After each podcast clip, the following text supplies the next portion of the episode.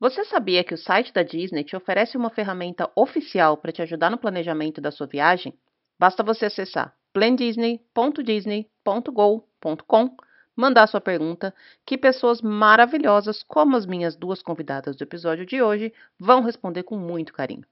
Eu sou a Lu Pimenta e esse é o Disney BR Podcast.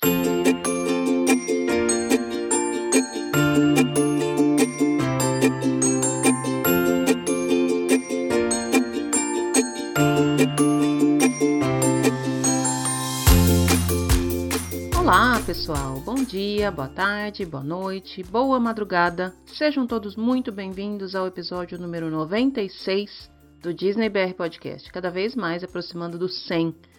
E eu acredito que para chegar no episódio número 100, eu vou merecer umas férias, então talvez eu fique uma ou duas semanas sem subir episódio um pouco mais para frente, para poder subir o 100 contando da próxima viagem que eu vou fazer, mas eu falo sobre isso um pouco mais para frente. Tá tudo bem por enquanto. Seguimos com os episódios semanais e é sempre uma surpresa para mim pensar que já foram pelo menos 100 semanas em que eu estava aqui junto com vocês, trazendo um pouquinho da minha paixão pela Disney, dividindo também um pouquinho do meu dia a dia Dá trabalho, é cansativo e ultimamente tem sido cada vez mais difícil encontrar um tempo para conseguir conciliar todos os afazeres do meu dia a dia com os episódios semanais, mas ainda assim é uma alegria muito grande e é muito compensador para mim poder estar aqui com vocês todas essas semanas. Como não podia deixar de ser, eu começo agradecendo. Não tem outra forma, né, gente? É muito bom saber que aí do outro lado vocês estão me ouvindo, me acompanhando e me permitindo entrar na casa de vocês, no carro de vocês, acompanhar a faxina de vocês, o momento de lazer de vocês, enfim. É muito gostoso saber que esse projeto está sendo levado aí do outro lado com tanto carinho quanto eu levo aqui. Obrigada para quem está aí desde o começo. Obrigada para quem está chegando. Essa semana teve um monte de gente nova aparecendo por aqui. Espero que sejam todos muito bem-vindos. Como eu já falei lá no começo e eu sempre falo, sintam-se em casa. Pode puxar uma cadeira se quiser, pode abrir uma cerveja se quiser, porque em algum lugar do mundo agora são 5 horas da tarde e 5 horas da tarde é a hora de tomar uma cerveja. E vem dividir comigo um pouquinho de magia, um pouquinho de fuga da nossa realidade que anda tão difícil ultimamente, né? Se você está chegando agora e ainda não segue nas redes sociais, é só procurar por DisneyBR Podcast em todas as redes, especialmente no Instagram. Se você escuta pelo Apple Podcasts, deixa lá cinco estrelinhas e deixa uma review, se possível. Isso ajuda bastante a aumentar a visibilidade do nosso podcast. Se você escuta pelo Spotify ou por qualquer outro agregador, segue a gente lá, acompanha que você vai receber uma notificação de quando subir episódio novo. Chama os amigos compartilhe os posts nas redes sociais, enfim, faz tudo aquilo que todo mundo já sabe que é para fazer. É a forma que vocês têm de me ajudar a levar adiante esse projeto. Eu nem vou me estender muito aqui nessa parte hoje, porque a minha conversa com a Tiana e com a Julie tá delícia. Eu já falei esses dias nas redes sociais, mas eu repito aqui. Não existe nenhuma dúvida do motivo pela qual as duas foram escolhidas para serem as representantes brasileiras do painel antigo Disney Moms Panel, atual Plan Disney, que é aquela ferramenta da Disney que ajuda você a planejar sua viagem.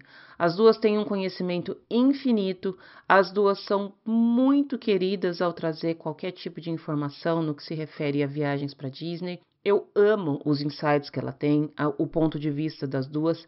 Eu falo que eu sou super orgulhosa e super metida por ser amiga das duas, porque elas são mesmo muito demais. E o episódio com elas, mais uma vez, ficou uma delícia e cheio de informação legal. Ficou tão legal que eu tinha pedido para cada uma preparar uma lista de 10 itens e em duas horas a gente conseguiu chegar só na metade da lista. Já combinei com as duas de gravar uma segunda parte desse episódio, mas enquanto isso, começa já a ouvir a conversa com elas, porque eu tenho certeza que vocês não vão se arrepender. E se você está se perguntando se não tem beijo especial hoje, é porque não tem mesmo. Eu vou deixar um beijo especial para todo mundo que me segue e me acompanha e que tem acompanhado o meu dia a dia, que está cada vez mais corrido, mas cada vez mais gratificante. Bora ouvir o que as duas têm para dizer. Semana que vem eu volto. Beijo, tchau, tchau.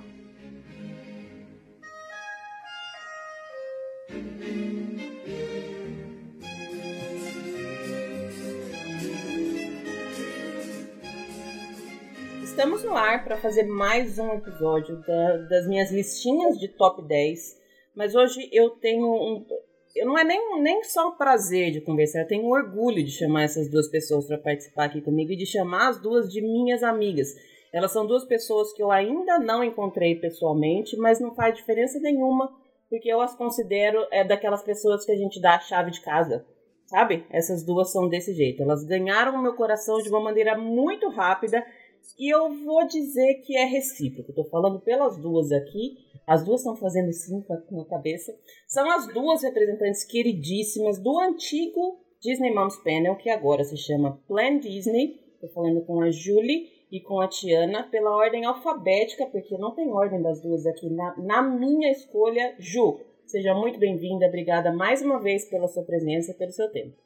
Lu, é um prazer estar aqui de novo com você, com essa audiência maravilhosa dessa comunidade coberta de Pixie Dust que você construiu. Parabéns por esses ouvintes incríveis que você tem. Obrigada pelo convite. Espero que a gente faça uma lista bem interessante hoje. Vai ser. Ti, obrigada a você também, mais uma vez, pela sua presença, pelo seu tempo. Agora, deixando as duas crias conseguir um tempinho para vir conversar com a gente. Nós estamos os três tomando vinho aqui, quem não está vendo nem imagina, e já conversamos quase uma hora antes de começar a gravar. Ti, bem-vinda mais uma vez. Obrigada pela sua presença, pelo seu tempo. Obrigada, Lu. Muito obrigada novamente pelo convite. Um beijo grande para ti, para Julie. É, para mim também uma grande alegria e uma honra poder dividir esse momento com vocês, esse espaço. Muito obrigada por ter nos convidado novamente. E também espero que hoje a gente possa, né, uh, conversar um pouquinho sobre algumas coisas bem legais, diferentes, não talvez tão populares para a maioria das pessoas, mas que talvez para nós, né, são importantes. Então, muito obrigada por esse espaço tão legal para a gente poder conversar sobre aquilo que a gente uma das coisas que a gente mais gosta na vida, né? Que é a Disney. Bem, isso mesmo. Você sabe que esses episódios de Top 10 estão sendo muito diferentes para mim, porque eu, come... eu vi muitas coisas pelos olhos de outras pessoas. E às vezes as pessoas têm visões completamente fora daquilo que tá, tá comum, entre aspas, pra gente. É, é, muito legal ver gostos das pessoas, prioridades das pessoas, e aí se de repente dá um cliquezinho, você fala, putz, mas eu nunca tinha olhado por esse lado. Eu nunca tinha pensado dessa forma e é muito legal. Estou aprendendo muito com esse, com esse tipo de episódio, com esse formato que eu, que eu criei agora para esse semestre. E eu tenho certeza que vou aprender muito com vocês duas também. Antes da gente entrar no tema que a gente se propôs a falar aqui, eu queria, como sempre, falar um pouquinho do antigo painel, que eu falei que mudou de nome, que agora é Plan Disney, que é uma ferramenta. Eu nem, nunca sei se eu posso chamar de ferramenta, mas é um espaço que é muito maravilhoso que eu ainda acho que as pessoas têm pouco conhecimento. É quase que uma consultoria gratuita oferecida pela Disney por pessoas especialistas, nossa, muito mais especialistas que muita gente que se diz especialista e cobra para fazer isso. Então eu queria que vocês falassem um pouquinho do, do, dessa ferramenta, meninas. Muito bem, vamos lá então, Julie, ou a gente sempre fica se olhando, né, Julie? Mas a gente, tra a gente trabalha juntas, né? A gente sempre fica assim, quem vai primeiro, quem não vai primeiro. É. Bom, olha só, eu acho que o Plan Disney, o novo nome, resume tudo, né? A gente está aqui para te ajudar a planejar a tua viagem. E claro que a audiência da Lu é uma audiência que já sabe muito do destino de Orlando e dos parques temáticos e dos hotéis. Mas para nós, assim, a, a honra de estar no, no painel Plan Disney e de ter um guest lá é um privilégio enorme, primeiro, para a gente, de estar conseguindo tocar no sonho de alguém e ajudar a pessoa a realizar. Mas eu acho que a palavra-chave do que você falou, Lu, é a personalização. Né? A gente consegue ouvir a demanda do visitante e dar uma resposta bem focada para o que aquele visitante precisa, com um olhar Disney. Né? A gente é parte do Walt Disney World Resort, né, da Walt Disney World Company. A gente faz os treinamentos com eles, então a gente está sempre com a informação mais atualizada possível. E a gente está com o olhar de quem quer que aquele visitante tenha a melhor viagem possível dentro dos parâmetros dele. Então, acho que essa é a beleza do conselho que a gente pode oferecer no painel. E esse é o convite também. Se você tiver uma dúvida que é muito da sua família, uma coisa dos seus filhos, do personagem que você mais gosta, da sua, do seu jeito de viajar, do tipo de grupo que você está levando, traz pra gente ver o que a gente tem para agregar no seu planejamento, porque a única coisa que eu posso garantir é que a gente escreve com muito carinho. Então a gente pensa muito nas respostas, a gente pesquisa, a gente conversa entre nós, não só a Tiana e eu, mas todos os outros cento e poucos painelistas que já passaram pelo Plan Disney. Então a gente adora participar da viagem de quem aparece no painel, é um privilégio para nós. E a gente sempre espera que possa ajudar a fazer um planejamento mais legal. E o mais legal, talvez, que as pessoas muitas vezes não se dão conta, é que o painel, como a, como a Julie disse, ele é um painel muito diverso. E eu acho que esse novo nome, ele representa justamente isso, o Plan Disney. A gente tirou o foco do moms, né, a mãe, né. Claro, a gente sabe que a mãe sempre tem e tinha, talvez, né, essa, essa, esse papel central nas famílias, a questão de organizar, de talvez pesquisar informações de viagem, mas o legal do Plan Disney é que ele realmente representa a diversidade do painel, né? Porque não são só mães, são pais, são avós, são mães, uh, uh, de, mães solteiras, né? Ou com crianças uh, que têm alguma necessidade específica, né? Que são portadoras de alguma deficiência ou que têm algo, enfim. Ou a própria Julie, por exemplo, né? Que não tem filhos ainda, né? Então, o painel é muito diverso eu acho que quem busca essa a, a ajuda do painel justamente tem esse olhar bem uh, personalizado mesmo e que vai ser atendido por uma pessoa, ela vai conseguir se enxergar no Plan Disney, né? Uh, a partir da diversidade que o painel tem. Eu adoro essa ferramenta. Eu sempre fui muito a favor dela, sempre defendi o, o painel, agora Plan Disney, com, com todas as, as, forças que eu tenho, e as pessoas ainda são um pouco céticas com relação a isso, porque elas acham que não vão responder, porque elas acham que, ah, não, são, são executivos que estão lá trabalhando. Não, são pessoas iguaizinhas a elas, que viajam do mesmo jeito, que às vezes têm as mesmas ansiedades, ficam naquela contagem regressiva do mesmo jeito, quando não moram lá em Orlando ou na, na Califórnia, porque também atende a, a Disneyland. Enfim, são gente como a gente. E a prova disso é vocês duas aqui falando comigo. Eu, eu acho muito legal porque eu conheço o painel muito antes de conhecer vocês. E é por isso que eu falei no comecinho desse episódio que eu me sinto chiquérrima falando com vocês. Porque eu acho, para mim, vocês são rainhas. Eu já falei isso. São as duas queens. e eu, eu falo para todo mundo: não, sabe elas que respondem lá? Eu conheço. Pode perguntar para elas que elas respondem mesmo. Eu adoro falar isso. Acho o máximo. Não, mas, mas é verdade. Nós somos uh, como qualquer outro visitante, né? A gente também tem muitas dúvidas quando a gente planeja as nossas viagens. Não é, ah, o pessoal sabe tudo. Não, tem dúvidas específicas e cada viagem é uma viagem diferente, né? Eu, pelo menos, acho assim: cada experiência, cada vez que a gente vai para Disney a gente busca algo novo, ou algum outro detalhe, ou a gente percebe alguma coisa diferente, ou a gente está também passando por um momento diferente da vida. E aí a gente também tem necessidades diferentes em cada viagem. Então, a cada viagem é um novo planejamento e é um novo aprendizado. Então, nós também somos como todas as outras pessoas, né? Cada momento a gente também tem várias dúvidas. Então, a gente também usa muito o painel, viu? eu adoro, eu adoro, vou defender para sempre, sou dessas. Enfim, vou deixar depois no post desse, desse episódio todos os links para quem quiser conhecer o painel, para quem quiser conhecer as meninas. Podem, qualquer um pode acessar, é super fácil, mas vou deixar tudo linkadinho. E a gente vai conversar aqui nesse episódio sobre coisas no geral. Eu, eu, a, a, o meu tema foi esse: coisas que são subestimadas, que as pessoas dão pouco valor que a gente, como Disney Freak, gosta um pouco mais, que tem, vai um pouco de história, vai um pouco de apego emocional. Eu deixei bem amplo para as duas fazerem a lista delas. Nesse episódio eu não fiz a minha lista, eu vou ficar aqui de juíza, eu vou ficar cutucando, eu vou ficar opinando, eu vou ficar perguntando. Eu sou desse tipo de gente mesmo, que fica jogando fogo na, na fogueira. Sou bem dessa.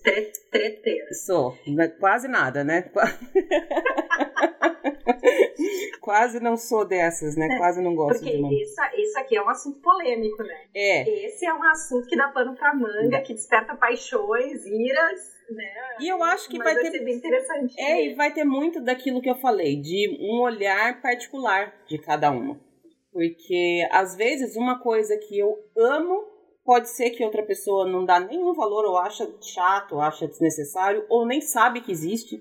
Por exemplo, quando eu falo que para mim a melhor parte do Magic Kingdom é sentar na grama do, do castelo e ficar ali pelo menos uma hora, cada viagem eu tenho que fazer isso, as pessoas ficam doidas. Falam, mas como assim? Por que, que você não vai não sei aonde? Por que, que você não pega o Fast Pass? Não é nada disso que eu quero. Eu só quero ficar ali e absorver o Magic Kingdom. Isso para mim é super importante. Esse seria uma das coisas que vai na minha lista que as pessoas não, não colocam na lista. E aí eu já até quero fazer um, um disclaimer aqui, porque, por exemplo, esse tipo de item, de coisa que para mim é importante, ele é específico para mim, que tenho a, a, o privilégio de poder ir várias vezes, que já fiz as atrações que eu gostaria mais de uma vez, então essa é uma configuração de viagem que funciona para mim. Não significa que as outras viagens das outras pessoas estejam errada ou que tem que fazer isso, não é nada disso e acredito que eu falo por vocês também nesse sentido. Quando a gente coloca opinião, é porque funciona pra gente na configuração de viagem que a gente faz, com a possibilidade que a gente tem de ir uma, duas, quinze vezes, com, enfim, todos esses, esses pontos eu acho que é legal já deixar aqui avisado para ninguém vir falar que eu não vou fazer a sua viagem. Não é para ninguém fazer a minha viagem nem a viagem de vocês. Cada um faz a sua própria viagem, mas eu acho muito legal conhecer é, essas, esses pontos que às vezes passam um pouquinho despercebidos. Bora começar? Estão prontas as duas aí? Prontíssimas. Então, beleza. Eu vou ir puxando. Ju, pode começar pelo seu primeiro item, pode falar, e daí depois a gente opina. Fechado. Bom, meus itens não estão numa ordem específica, tá? Então eles estão bem embaralhados. E meu primeiro item de coisas ou atitudes subestimadas é, numa viagem para Disney é o dia de descanso e onde você passa ele. Então não tem nada a ver com parque temático, tá? Mas esse meu item veio de um insight que eu tive nas minhas, na minha última viagem, que assim, não é novidade que você tem que intercalar os dias de parque temático com dias de descanso. Qualquer pessoa que faz roteiro ou qualquer amigo seu que já foi para Disney vai falar isso. E aí eu fiz, fiz uma conta, tá? Em média, eu pessoalmente ando 18 quilômetros por dia quando vou num parque temático grande. Na Disneyland dá menos, mas em Orlando dá mais ou menos isso. Aí as pessoas falam, ah, legal, eu vou descansar. Daí elas, o que, que elas fazem no dia de descanso? Elas vão um outlet ou um supermercado. Aí, eu, da última vez que eu fiz isso, eu já estava ligada nesse erro. E aí eu monitorei a minha caminhada neste suposto descanso no outlet. E deu 13 quilômetros. Não foi descanso, Os outlets são enormes. E assim, você não descansa fisicamente nem mentalmente. Porque como tem aquela questão dos furtos nos outlets, você tem que estar sempre atento. Então você fica o dia inteiro tenso com medo que alguém passe a mão naquela sua descoberta maravilhosa e leve, né? Então, eu acho muito importante não subestimar a importância do dia do descanso, assim como o lugar onde você vai passar. Então, minha sugestão pessoal é, quando você for escolher seu hotel, escolha um hotel legal, que caiba no seu orçamento, mas que tenha uma piscina bacana ou uma área de sombra e resista à tentação de sair para fazer compras fique descansando mesmo. Faça valer esse dia que você não está no parque temático. Marque uma massagem, curta o entardecer no seu hotel, faça um alongamento, faça uma meditação, jogue um jogo de tabuleiro com a sua família. Use esse dia para recapitular os dias anteriores e comemorar as melhores memórias, porque você vai aproveitar muito mais no dia seguinte. Você vai manter o orçamento da sua viagem sob controle e você vai de fato descansar. Então, esse é o meu primeiro item de coisas subestimadas. Isso faz todo sentido mesmo, porque essa ideia de colocar coisas para fazer no dia de descanso, eu acho que todo mundo já caiu nessa, nessa cilada. Acho que todo mundo. Não- teve um que achou que, não, mas eu só vou ali. E, e em Orlando, assim, eu só vou ali na, na Best Buy, por exemplo. Daí do lado tem uma Target, do lado tem uma Five Below, do lado tem uma, uma Dollar Tree, do lado tem mais tem uma Ulta Beauty, tem tudo ali. E depois eu só vou dar uma passadinha no Walmart. Aí pronto, você já andou mais do que, às vezes anda mais do que do que em parque. e é um, um, Eu acho que é até mais cansativo, porque num dia de parque, querendo ou não, você senta para comer, você numa, numa atração ou outra você tá sentado no ar-condicionado, nos dias de compra, não. Você não tá fazendo isso. Você tá o tempo inteiro correndo e carrega coisa, e, e chega um ponto que você já não aguenta mais, você tá carregando um milhão de sacola. Aí já um começa a ficar mal-humorado, porque sempre tem um ou outro que vai ficar mal-humorado nesse dia, ou porque tá gastando demais, ou porque queria ir em tal loja que não deu tempo. E aí você não consegue. E essa coisa de, do descanso, ela, ela é. Eu não consigo conceber uma viagem sem um descanso, porque o primeiro dia é ok, segundo dia ok, terceiro dia mais ou menos, o quarto dia menos do que mais. No final, você já não aguenta mais, você não tá curtindo mais a sua viagem. Hum. Você pensa que, ah, eu não posso perder dinheiro num dia aqui. Na verdade, você tá perdendo muito mais, porque você não tá aproveitando verdadeiramente a sua viagem, né? Não era isso que eu ia comentar. Eu acho que a gente, ainda mais brasileiro, né? E aí eu que moro no Brasil, então vou talvez tentar defender aqui os meus compatriotas que precisam converter reais para dólar. Eu sei que a gente tem essa questão, né? Não, a viagem é cara, eu tô pagando em dólar, eu tô respirando em dólar, então a gente tem que aproveitar ao máximo. Só que realmente, eu já caí nessa cilada, eu caí com meu. A primeira vez que eu levei meu marido pra Disney, eu achei que ia dar divórcio, porque coitada, eu fiz todos os dias parque com coitado e com a minha filha, que era pequenininha, mais velha, que era pequenininha na época nessa ânsia de querer ver tudo, de querer, na verdade, mostrar tudo, porque era a primeira vez deles na Disney, e de aproveitar, porque eu tô pagando em dólar chega um momento em que a estafa física e mental também é tão grande que simplesmente a viagem começa a se tornar maçante, começa a se tornar chato. Tudo aquilo que era para ser mágico, bonito, meu marido olhava para mim e dizia: Eu não aguento mais essas musiquinhas tocando, né? Eu preciso de um tempo para descansar. Então eu, eu concordo com a Julie e contigo. Eu acho que uma viagem para ser bem aproveitada, ela merece sim, se possível, né? A gente sabe que talvez não é possível para todo mundo, mas pensar em, em, em, ter esses momentos de descanso, porque eles realmente só somam. É, Bom, ninguém foi contra ser o primeiro, Ju. Passou nessa primeira parte. Não. Eu acho que tá maravilhoso. o seu primeiro item, Ti.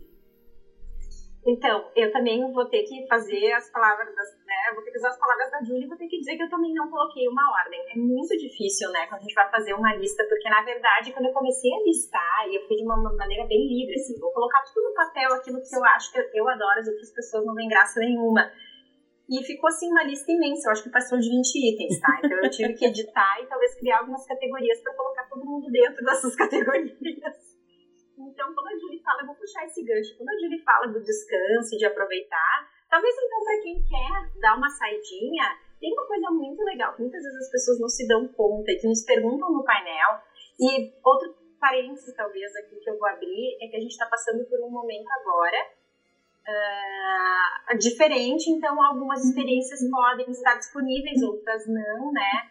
Mas, por exemplo, usar o transporte Disney para passear né, pelo Walt Disney World Resort. É algo que eu gosto muito de fazer com a minha família em um dia de descanso, porque eu gosto de olhar outros lugares, uh, aproveitar de repente para dar uma volta de monorail ou para usar um dos barcos, um transporte de barco, por exemplo, de Disney Springs até o hotel Disney Port Orleans, uh, French Quarter, para comer as beignets da Tiana, que são super famosas aproveitar o passeio, que é super bonito, né? Muitas vezes o pessoal não tá hospedado na Disney, mas de repente pode até pegar um Uber uhum. e ir até o estacionamento do Magic Kingdom ou do Epcot e usar o monorail para passear, os barcos também para conhecer. Então esse é um passeio que eu gosto muito de fazer e muitas vezes as pessoas não se dão por conta que é uma maneira super legal de conhecer a Disney, de passear, não tem custo, não é necessário ter um ingresso para um parque, né, para tu poder uh, uh, utilizar esse transporte. Então, outra coisa que eu gosto bastante de fazer é passear ali na região do Boardwalk, que fica pertinho do Epcot. E dali eu posso pegar, então, um barco bem legal, ir até a entrada do, do Hollywood Studios. Agora a gente tem o Skyliner, que dá para pegar e dá para andar também. Uh, então, tem várias coisas que, se, né, que a gente pode fazer com o transporte da Disney para aproveitar bastante também o Walt Disney World Resort e que talvez é uma opção para um dia que não seja um dia de parque. Eu não vou usar dia de descanso, então, tá? um dia que não seja um dia de parque, tá? Um dia para fazer um passeio diferente. Então, aproveitar o transporte cortesia para conhecer então vários lugares, né? E muitas vezes as pessoas estão por conta e às vezes nos perguntam, né, no painel, eu preciso estar hospedado em um hotel, eu preciso ter o ingresso do parque para usar o transporte. Não, o transporte ele está ali para ser usado para que as pessoas possam passear, ir nos restaurantes, nos hotéis que agora reserva, enfim, aproveitar todo esse ambiente de Disney sem necessariamente ter um ingresso para o parque. Eu adoro o, o, os transportes Disney e às vezes eu escuto as pessoas falando existe uma, uma são, são duas coisas diferentes, né? Você pegar um transporte Disney depois que acabou o Happily Ever After e o mundo inteiro está querendo sair do Magic Kingdom, não é a coisa mais tranquila do mundo. Não é o mais agradável, porque você já está cansado. Todas as outras pessoas também estão cansadas, elas estão com tanta pressa quanto você, com tanta dor no pé quanto você. Mas se você fizer isso no meio da tarde, não tem ninguém praticamente. Tem hum. as pessoas que estão se movimentando, o maior fluxo de gente indo ou voltando dos parques é quando eles abrem o fashion. Durante o dia, tem pouquíssimas coisas. E aí eu já até emendo nessa sua é, dica, Ti. Passa nos resorts, se conhece um pouquinho, vai lá, entra lá, dá uma olhadinha, entra num, num lounge de qualquer um dos resorts, passeia. As áreas comuns são super legais para passear também, não precisa de ingresso, de ticket, de nada. Todo mundo pode conhecer as áreas abertas do, dos resorts. Você pode, inclusive, ir andando do, do Polynesian até o Magic Kingdom, por exemplo. Você pode fazer esse passeio ali em volta, a pé, passeando e tal. Então, esse dia de não de parque, que não é o dia de descanso, como a gente já falou. É, aqui é isso.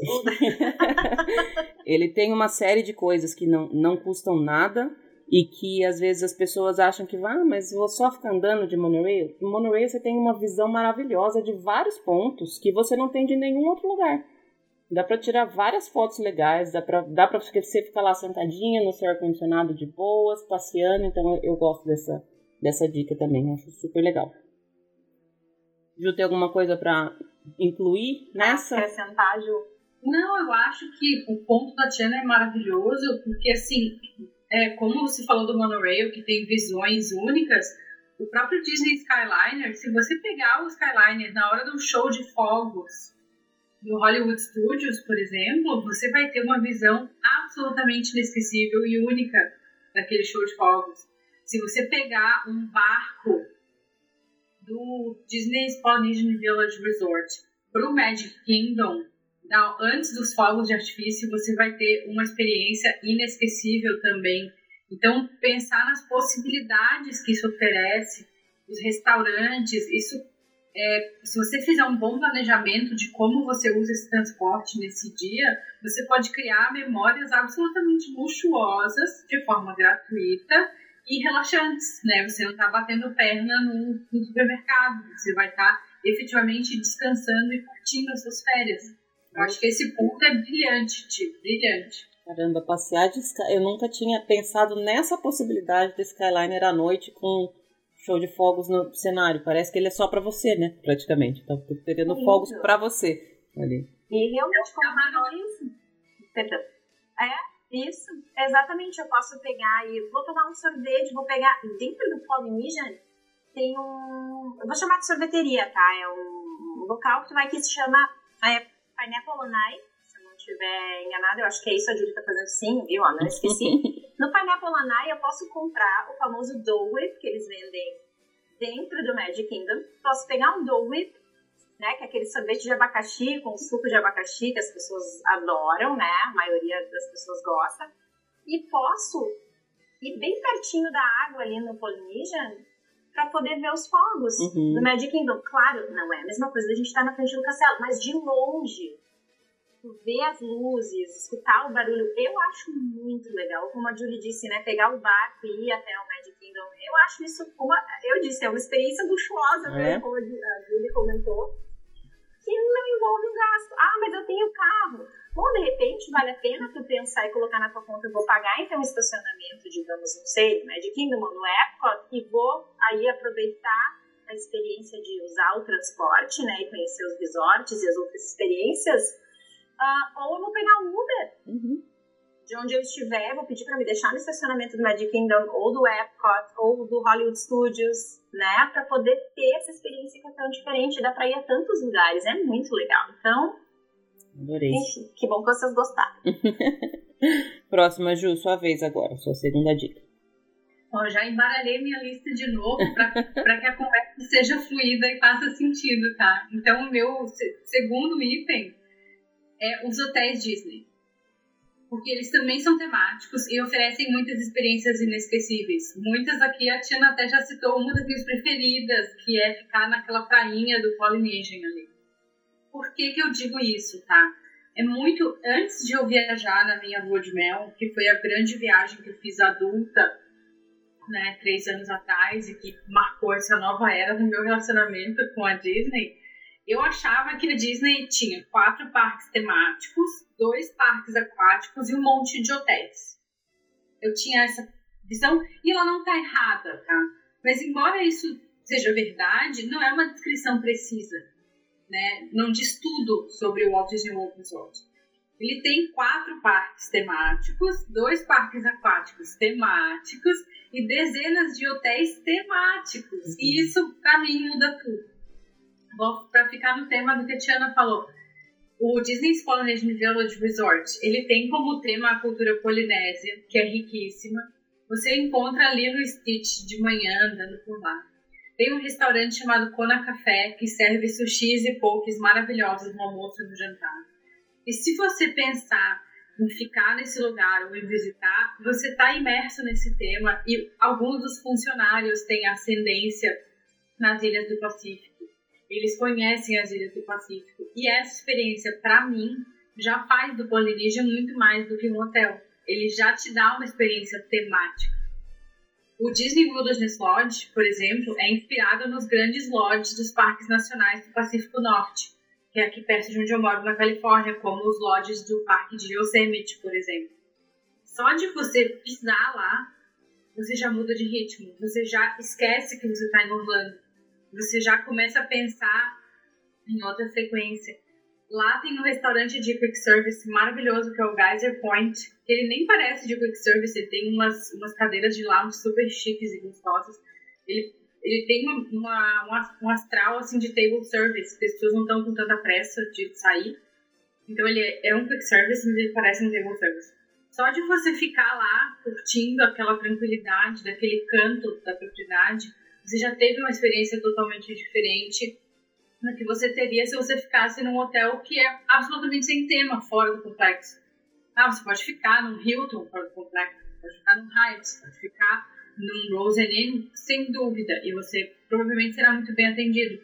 Mas eles não te entregam esse componente temático, né? E quando a gente vai para Orlando, a gente busca esse componente temático, né? No planeta Terra existem mil destinos, mas o único destino que se diferencia por fazer experiências temáticas inesquecíveis é Orlando, né? E a, também Anaheim, mas acho que mais Orlando até. Então eu reforçaria esse ponto, assim. Então, por exemplo, eu recomendo para quem está ouvindo, está sonhando com a viagem que vai fazer quando o planeta Terra voltar ao normal, eu recomendo, se couber no orçamento, experimenta ficar no hotel Disney duas noites. Não precisa ser a viagem toda, ou três noites. Isso vai fazer uma diferença incrível na sua viagem. Se não couber no orçamento, marca refeições nesses hotéis, né? Claro, como a Tina falou, algumas dessas experiências ainda não estão disponíveis, né? a, a atual circunstância mudou tudo, mas supondo que tudo consiga voltar ao normal eventualmente, marque refeições nos hotéis para curtir uma gastronomia temática. Num dia de descanso, pegando o transporte, é uma experiência perfeita. Ou marque uma massagem, né? Alguns dos hotéis têm espaço. Marque uma massagem ou um manicure e pedicure nesses hotéis para você poder ficar um tempo lá. E depois toma um chá, como a Lu falou, depois faz um lanche no lounge, os lounges são maravilhosos.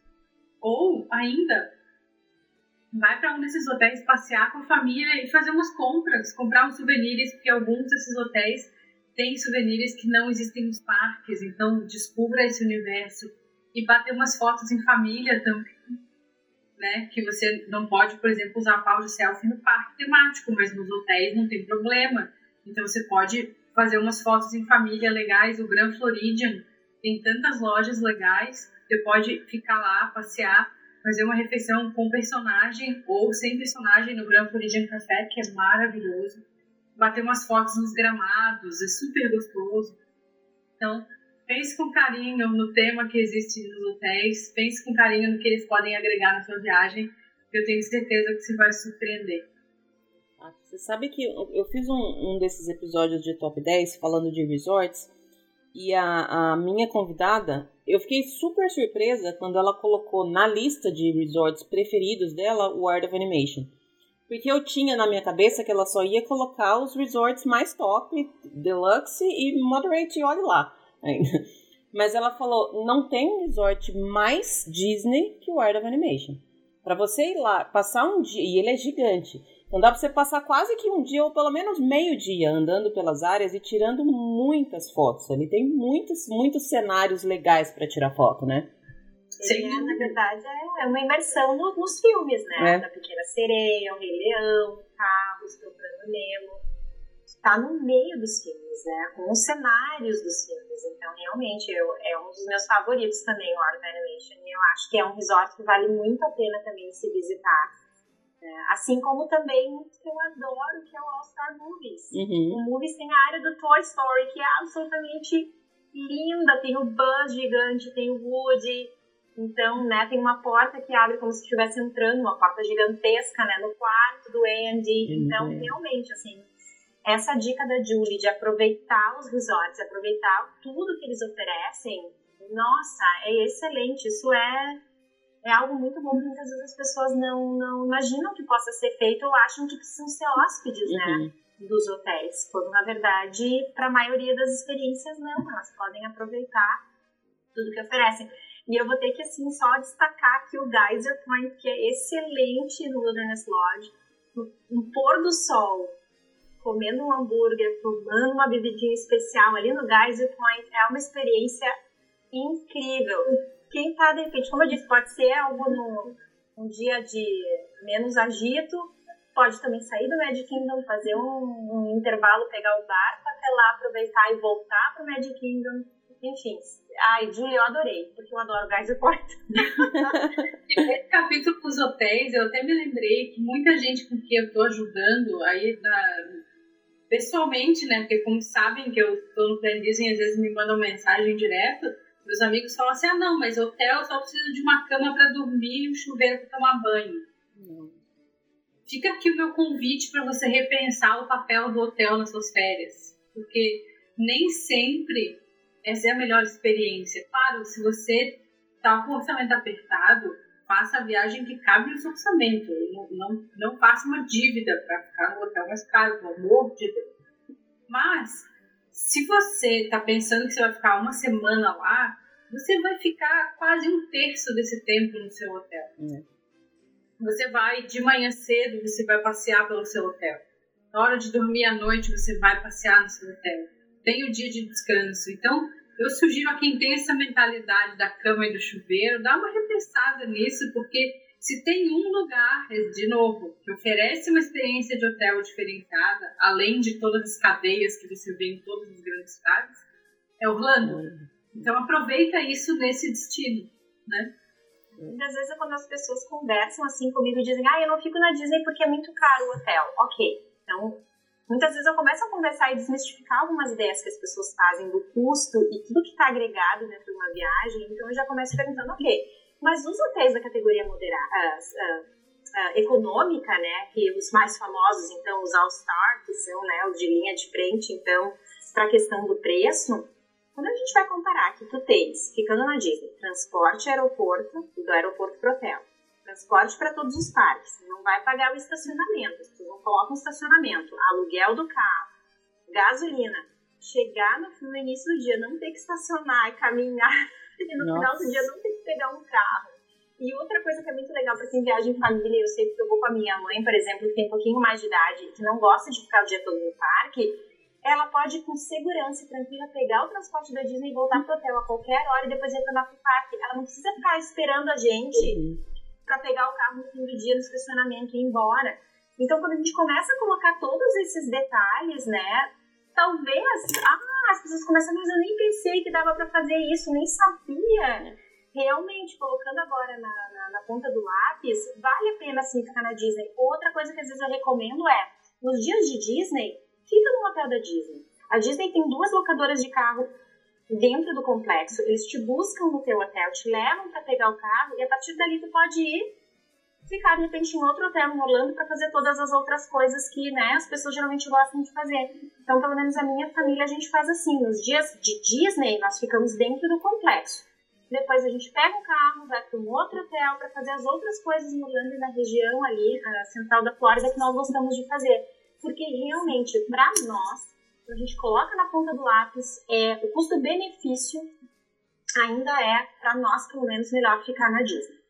É, as pessoas olham pelo valor da diária e não é isso que tem que ver. Eu sou, sempre fui, desde a primeira vez que eu fui e fiquei num resort Disney, eu falei assim, eu prefiro esperar mais, mas ficar dentro. Essa é a minha prioridade. Tem coisas que eu não abro mão numa viagem e ficar em resort Disney é uma das coisas que eu não abro mão. Eu prefiro viajar menos vezes e, e, ficar nas minhas, nas minhas viagens, ficar dentro do, do complexo. Mas as pessoas têm essa visão muito errada mesmo, de só olhar o preço da diária. Sem contar que a maioria desses outros hotéis e de, de outras cadeias que você olha lá o preço e a princípio ele é bem mais barato do que uma diária de um, de um resort Disney, ele tem um milhão de taxas que não está aparecendo ali na, na, na cara, né? Ele não aparece, não te mostra essas taxas de resort, taxa de não sei o que, taxa de não sei o que lá.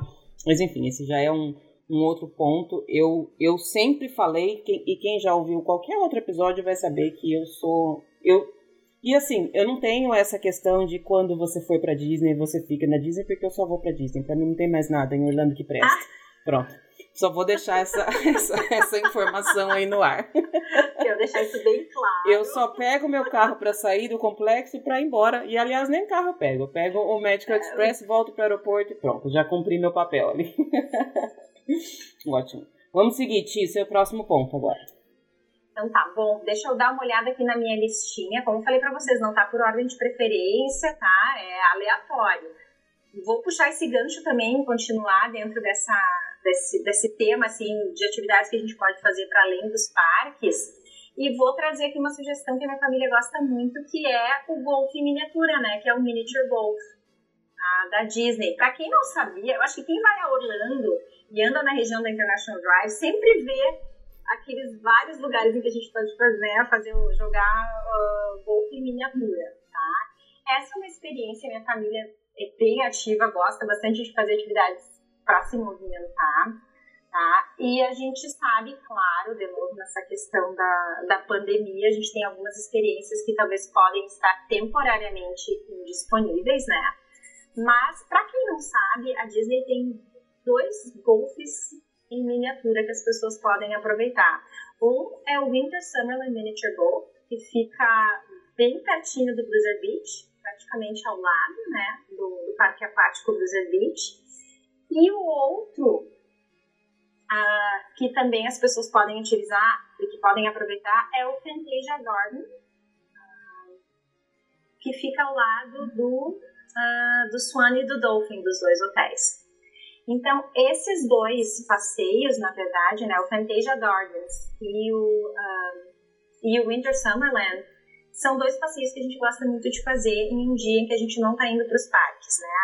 A gente acorda, aproveita o hotel, toma um café da manhã tranquilo, e aí depois a gente vai aproveitar e fazer essa atividade, que é uma atividade bem particular e bem específica, né, de Estados Unidos. Quando todo mundo diz, ah, eu quero jogar golfe, eu quero aproveitar golfe miniatura. A minha filha, a primeira vez que viu, ela disse, não, a gente precisa parar aqui, precisa aproveitar.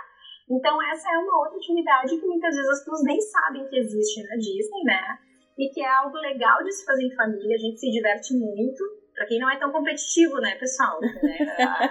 A, a, minha filha é super competitiva, então a gente às vezes tem que dar uma puxada nela, baixar um pouquinho a bola e dizer calma lá, mas a gente acaba também apostando, né? Quem vai conseguir fazer, enfim, caçapar mais bolinhas. Uh, e aí eu não sei direito, né, exatamente os termos de golfe, mas a gente vai realmente para brincar e para se divertir. É uma atividade legal de se fazer em um dia que talvez a gente não quer uma atividade legal e diferente, mas a gente não vai para os parques. Eu nunca fiz essas essas atividades de golfe, tenho super vontade de fazer, mas na hora que você falou que é uma coisa bem típica de, de americano. Aqui onde eu moro, foi uma briga gigantesca com a governadora, porque uma das coisas que eles queriam que reabrisse de qualquer forma no meio da pandemia eram os campos de golfe. Eu falei, mas minha gente, tanta coisa para se preocupar, vocês querem voltar a jogar golfe? Tem um campo de golfe bem pertinho aqui perto de onde eu moro, e realmente, no dia que abriu, tinha fila para entrar. Todo mundo, cada um distante e tal, e aí eles faziam, entravam tanto, daí depois que passava de tal. Eu também não sei os nomes das coisas de golfe, mas é, é bem característico de, de americano. Sinceramente, não vejo graça nenhuma, mas talvez é porque eu nunca joguei. E talvez é porque eu nunca joguei na Disney. Acho que esse, é isso que tá me faltando, né? É, é uma atividade que a gente gosta de fazer porque a gente se diverte, a gente brinca, né? Então a gente faz uma competição para ver quem se sai melhor. E é algo diferente para se fazer. E especialmente o que a gente mais gosta, né? O que eu mais gosto de visitar é o Fantasia Gardens, uh, porque ele fica, na verdade, bem ao lado do, dos hotéis Swan e Dolphin, bem na região do, do, do Epcot e do Boardwalk. Então também é um passeio bem legal de se fazer, depois pegar o barco ali dos hotéis, né, do Swan e do Dolphin, e ir até o Boardwalk, dar um passeio, ou até mesmo no Beach Club, que é um dos hotéis que né, tem ali na região ou na área, que a gente pode tomar um sorvete no Beaches and Cream, né, que é uma sorveteria bem famosa que tem na, na, no hotel, no Beach Club.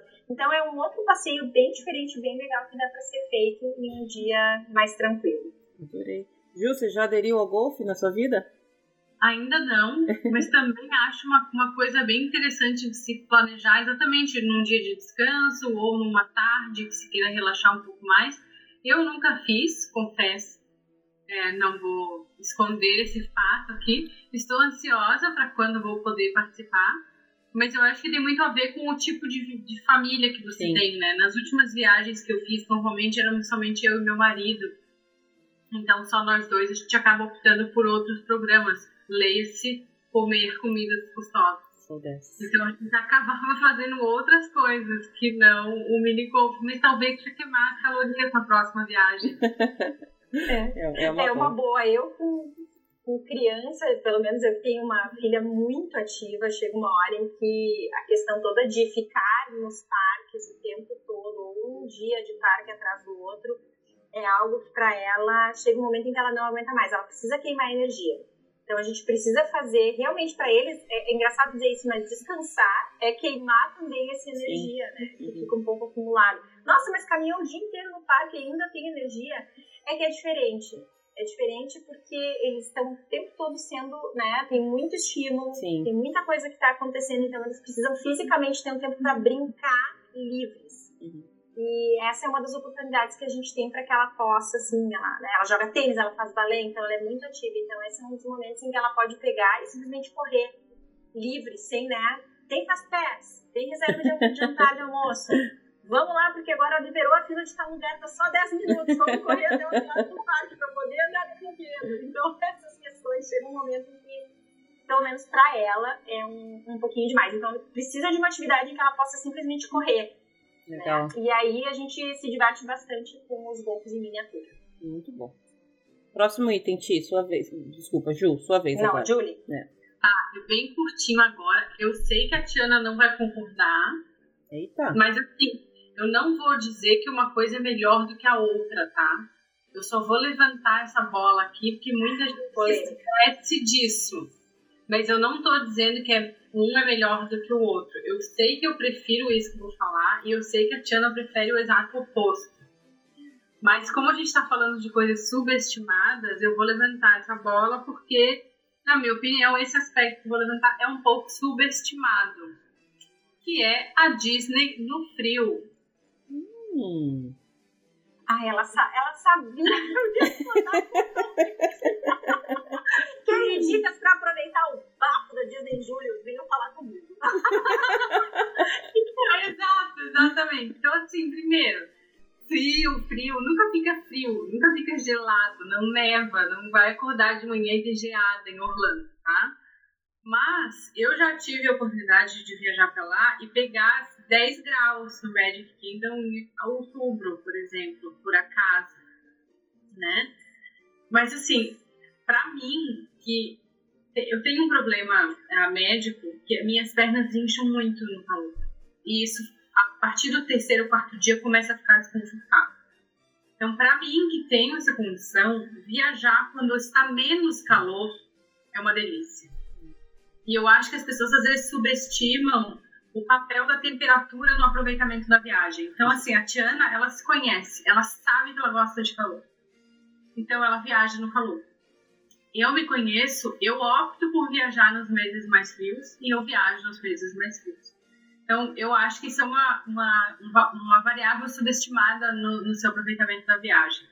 Né? Então, por exemplo, para mim, no frio, no suposto frio, é mais confortável para andar durante o dia, né? É normalmente mais vazio. Então, se você vai, por exemplo, no começo de fevereiro, é mais vazio do que em julho, nas férias escolares. Os sorvetes derretem mais devagar. é uma questão importante. É, e também você consegue andar no sol sem se queimar tanto. A minha pele é muito sensível, então eu fico muito queimada muito facilmente. Então, por isso, acho que a Disney no frio, uma temperatura mais amena, às vezes é subestimada. Então, dependendo do seu corpo, dependendo do seu jeito de viajar, vale a pena pensar nisso. Eu não, não dou conta de ir para Orlando em, em julho e agosto. Eu não dou conta mesmo. E olha que assim, onde eu morava no Brasil é super quente. É bem quente mesmo, mas eu acho que não existe calor igual o calor da Flórida. É, um, é uma outra temperatura, é uma outra sensação completamente diferente de tudo Lutz tem que visitar Novo Hamburgo, no Rio Grande do Sul. para fazer um treino, assim, pra ir pra Flórida em julho. É maravilha. Eu não, eu não consigo, eu, eu, eu me sinto mal no calor. E eu não, não tenho problemas médicos com relação a isso, mas eu começo a ficar mal-humorada, porque eu começo a ficar melada, eu começo a ficar eu, eu não dou conta. E na Flórida, no, no verão, parece que você sai do banho e já tá suada. É um absurdo, eu não consigo, porque é muito úmido o, o tempo. E assim, é muito. É, é uma coisa que é subestimada e precisa realmente ser levada em consideração, porque é quente mesmo, de pessoas desmaiarem, passar mal. Às vezes as pessoas é. esquecem de tomar água, toda aquela questão de cuidar do seu corpo e de se conhecer. Então eu tô contigo nessa, Ju. Eu sou mais pro final do ano também. Vou, vou ficar e assim, não faz realmente. Depois do, do inverno que eu passei aqui, eu descobri que não faz tanto frio assim, ó. Vamos combinar.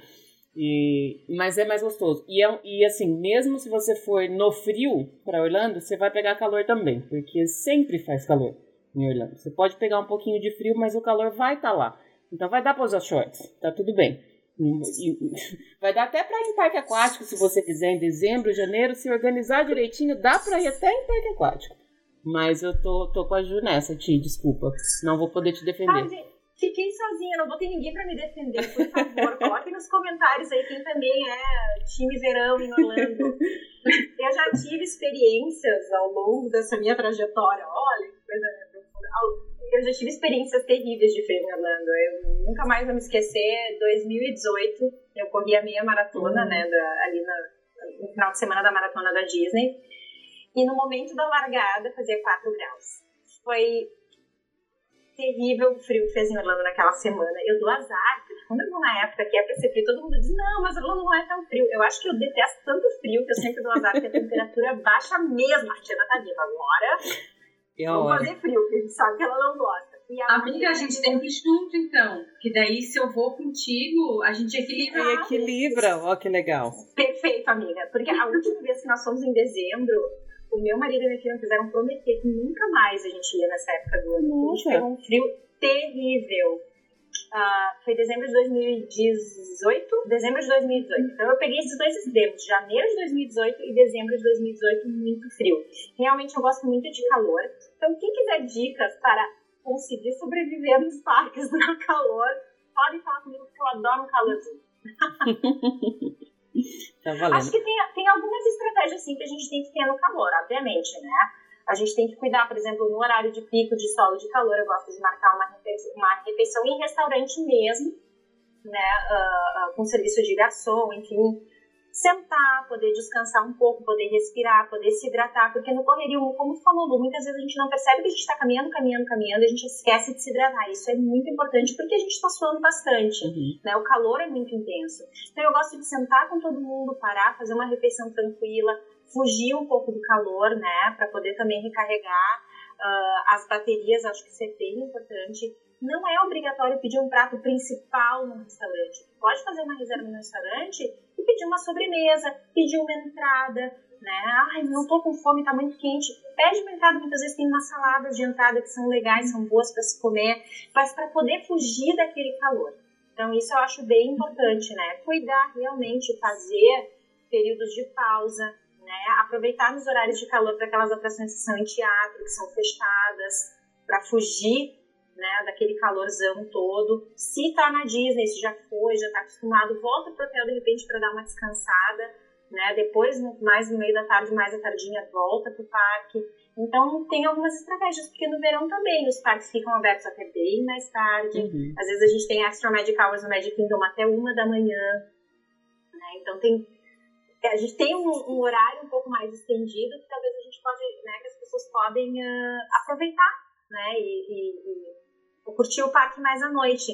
Então, existem algumas estratégias que a gente pode utilizar mesmo, fugir, né, sombra, com criança, mais ainda, cuidados, enfim, mas eu sou time verão, tá? É, sigam a tia. convencida na maioria das vezes, tá?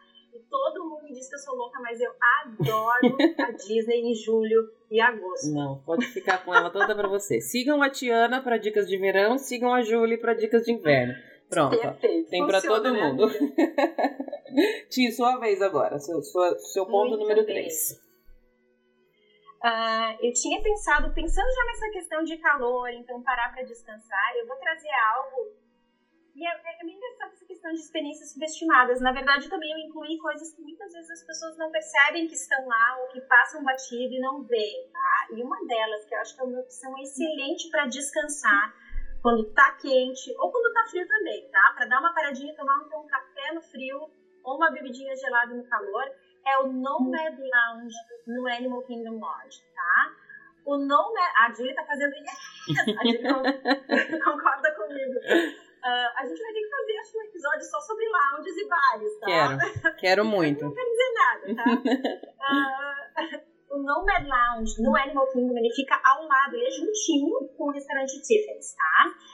Ele é um lounge muito legal, gente, ele tem sofás, tem mesas, cadeiras legais que pode entrar, sentar tranquilamente, tem o próprio bar, dá pra sentar no bar, e aí pode pedir uma coisa para beber, Uh, pode pedir uma coisinha para comer, então uma tábua de queijos, por exemplo. A gente gosta às vezes de pedir uma bebida legal. Eles têm cervejas, uh, uma seleção enorme de cervejas africanas muito legais, uh, de bebidas e drinks diferentes, café. Então é um local muito legal para descansar, recarregar as baterias. É muito gostoso de estar ali. Então é algo que a gente sempre faz quando vai ao, ao Animal Kingdom, ao Animal Kingdom do parque, tá? Desculpa acho que aqui na empolgação, não sei se eu falei lounge sem querer, mas não é lounge, é o Animal Kingdom Park, tá, pessoal? Nomad Lounge ao lado do Tiffany's. Então é algo que vale muito a pena conhecer, é um espaço muito gostoso para se fazer uma pausa durante o dia. Ah, mas é um lounge? Pode criança também, é bem tranquilo, a gente sempre vai, né, com, com a minha filha mais velha, pequena ainda não foi para Disney, ah, em breve talvez a gente consiga ir. E é um espaço muito legal realmente para sentar, descansar, conversar carregar as baterias com uma boa bebida. Enfim, fica uma dica bem legal para um dia agitado no Animal Kingdom. E é um canto que às vezes as pessoas deixam de ir por achar que é muito caro, porque o restaurante ao lado dele é realmente um restaurante um pouco mais caro. Mas o lounge é, é bem acessível, né? Eu acho super, super ok os preços que tem ali. A gente fica com essa impressão que o que tá no como tá do lado de um restaurante signature, ele vai ser mais caro, vai fugir do orçamento, mas dá para dar uma olhadinha lá no cardápio, no, no, no, próprio site da Disney, você consegue verificar. E eu acho ele um, um, um lugar tão legal que você entra e você esquece que você tá no parque. Você vai para outro lugar. É essa a impressão que eu tenho desse, desse lounge. Eu adoro também. É exatamente isso. Ele te transporta para um lugar totalmente diferente, né? Tu nem te dá por conta que tu está dentro do parque, as pessoas estão passando e conversando. Ele é tão, uh, talvez protegido, eu não uhum. sei, mas ele realmente ele te dá é, essa magia que a, que a Julie falou, né? Dessa questão temática, ele te transporta realmente para um outro lugar. E a mesmo estando, né, uh, ao lado, junto do Tiffins, não é necessário ter uma reserva, não precisa fazer reserva para ir para o lounge, né? às vezes, talvez, eu tenho que ver a questão de como é que está o movimento, mas olha, eu vou dizer que eu nunca peguei um movimento absurdo, talvez por ele não ser tão popular assim, as Exato. pessoas não saberem que ele existe ou porque está do lado do restaurante, acham que precisa de uma reserva ou porque talvez seja caro, mas a gente sempre conseguiu sentar nos sofás tranquilamente, tomar uma água, um refrigerante, um café, não precisa ser nada uh, caríssimo, né, extravagante, e um local ótimo para sentar e descansar e sair um pouco da né, loucura, né? daquela né? energia toda, né, adrenalina uhum. do parque. E eu acho que esse ponto que a Lu levantou do preço é muito legal. Eu, a, a, gente estava conversando aqui, eu puxei o menu, claro que são os preços né, no dia da gravação, 2020, esses preços mudam o tempo todo, mas, por exemplo, se você pedir os Impossible Sliders, que são dois hambúrguerzinhos que vem com chips de mandioca, são 15 dólares. Você consegue dividir em duas pessoas, fazer um lanche gostoso por um preço bem razoável, uhum. que é o uhum. preço que você vai pagar em outros lanches no parque. E como a Tiana falou, você está num lugar sossegado, num lugar gostoso, longe da bagunça, onde você pode dar uma recarregada nas baterias. Tem um outro prato deles que é o Tiffin's Bread Service, que vem daquele restaurante mais chique ao lado, que é uma cesta de pães com hummus e outros é, molhos gostosos para você comer com os pães, e sai por 12 dólares. Então, de fato, não é uma coisa cara, não é uma coisa inacessível para quem já está fazendo um orçamento de viagem para parque temático e vale super a pena. Eu acho essa dica de ouro. E para quem, ah, tá, mas onde é que fica? É difícil de achar. Logo antes de Pandora, vira direita. Assim, antes de chegar em Pandora, vai estar à sua direita, você tá e você vai lembrar da Tiana quando estiver lá, vai lembrar dessa dica preciosa. É, você falou dessa questão da, dos preços, por exemplo, para você dividir uma cesta de pães dessa, que é um snack super gostoso, ele não é uma refeição, mas é um lanchinho para você fazer entre uma refeição e outra, é o preço que se você tiver em duas pessoas, é o preço que vocês vão gastar para comprar um sorvete, e o sorvete não mata a fome de ninguém. Então, é, é super acessível, é um lugar tranquilo e é totalmente diferente de você pegar um snack em qualquer lugar e sair correndo andando. Porque é outra história. esse tipo de coisa que você pega e come andando, ele não mata a sua fome. Na verdade, você está só se enganando e gastando dinheiro. Então. E a própria experiência também, ali tu pode tomar um café que vem da Etiópia, né? Um café que vem da Indonésia. Uhum.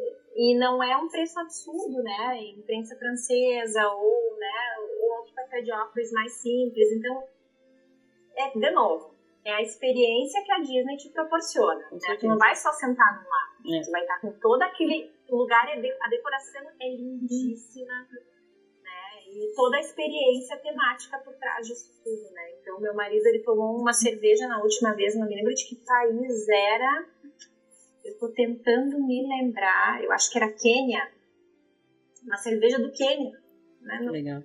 Então, todas essas experiências diferentes. Então, é um lugar que vale a pena conhecer para aproveitar e descansar. Show, adorei essa dica e adoro esse lounge também. É um dos meus, dos meus preferidos. Na verdade, é difícil falar lounge preferido porque eu prefiro todos. Mas, seguindo. eu também. número 4. Dentro dos parques é bem único. Ele é, né? ele é mesmo, ele é bem diferenciado. É, Ju, sua, seu ponto número 4 agora. Boa ponto número 4 é o valor no planejamento. E aqui eu tô falando de valor monetário mesmo, tá? Eu fiz uma conta de pão aqui pra gente usar como base, então as pessoas vão me perdoar, porque essa conta ela é um pouco vaga, obviamente, e ela tá sendo pensada por uma pessoa que vem do Brasil, tá? Então eu fiz uma conta de passagem aérea para três pessoas, mais ou menos 3.200 dólares, se você pegar uma promoção bem boa, bem quente. Um hotel econômico para três pessoas, a 150 dólares a diária por 7 dias dá 1.050 dólares. Alimentação bem econômica para 3 pessoas por 7 dias, 50 dólares por pessoa por dia, dá 1.050 dólares. Ingressos para 3 pessoas para 5 dias de parque temático, 1.440 dólares. Carro para 7 dias, 400 dólares. No total, está dando mais ou menos 7.140 dólares, uma viagem de uma semana para três pessoas. Aí eu também fiz uma conta das horas úteis em Orlando, que são as horas que você não vai estar tá dormindo. Contei 16 horas por dia, por 5 dias, 3 horas por dia nos dias de chegar e sair, porque você não faz nada Né? São dias complicados de aproveitar. No total, essa viagem de sete dias tem 86 horas úteis para você curtir parque temático e outras coisas. Ou seja, essa viagem de 7.140 dólares custa mais ou menos 83 dólares por hora para sua família, nas horas que você está acordado. Ou seja, cada hora que você está numa fila custa 83 dólares. E se você passar 4 horas por dia numa, né, num universo de filas, né? Por exemplo, uma hora e meia para o Seven Dwarfs Mine Train, uma hora para Big Thunder Mountain Railroad, uma hora para Splash Mountain e 30 minutos para Space Mountain, você está gastando 332 dólares por dia em fila. Amiga, eu que ganho em reais. Eu já entrei em depressão, não vou mais eu, nenhum. Eu nunca fiz essa conta por hora, pelo amor de Deus, eu tô chocada. Amiga, na minha família isso gerou uma revolução. Em cinco dias de parque, são 1.600 dólares em fila. Pausa, pausa pra. Pausa. pausa. Apenas eu pausa. Eu tô pensando aqui nos meus reais, eu tô começando a chorar. Aí, deixa eu voltar pro meu ponto lá da, do dia de descanso das compras, tá? Muita gente amigos meus vão para Orlando e falam assim: ai, amiga, achei esse shampoo no Walmart super baratinho, paguei 2 dólares. Duas horas no Walmart custam quase mil reais. Não custou 2 dólares, né? Aí a pergunta que eu faço é: quanto custou o shampoo que você achou no Walmart?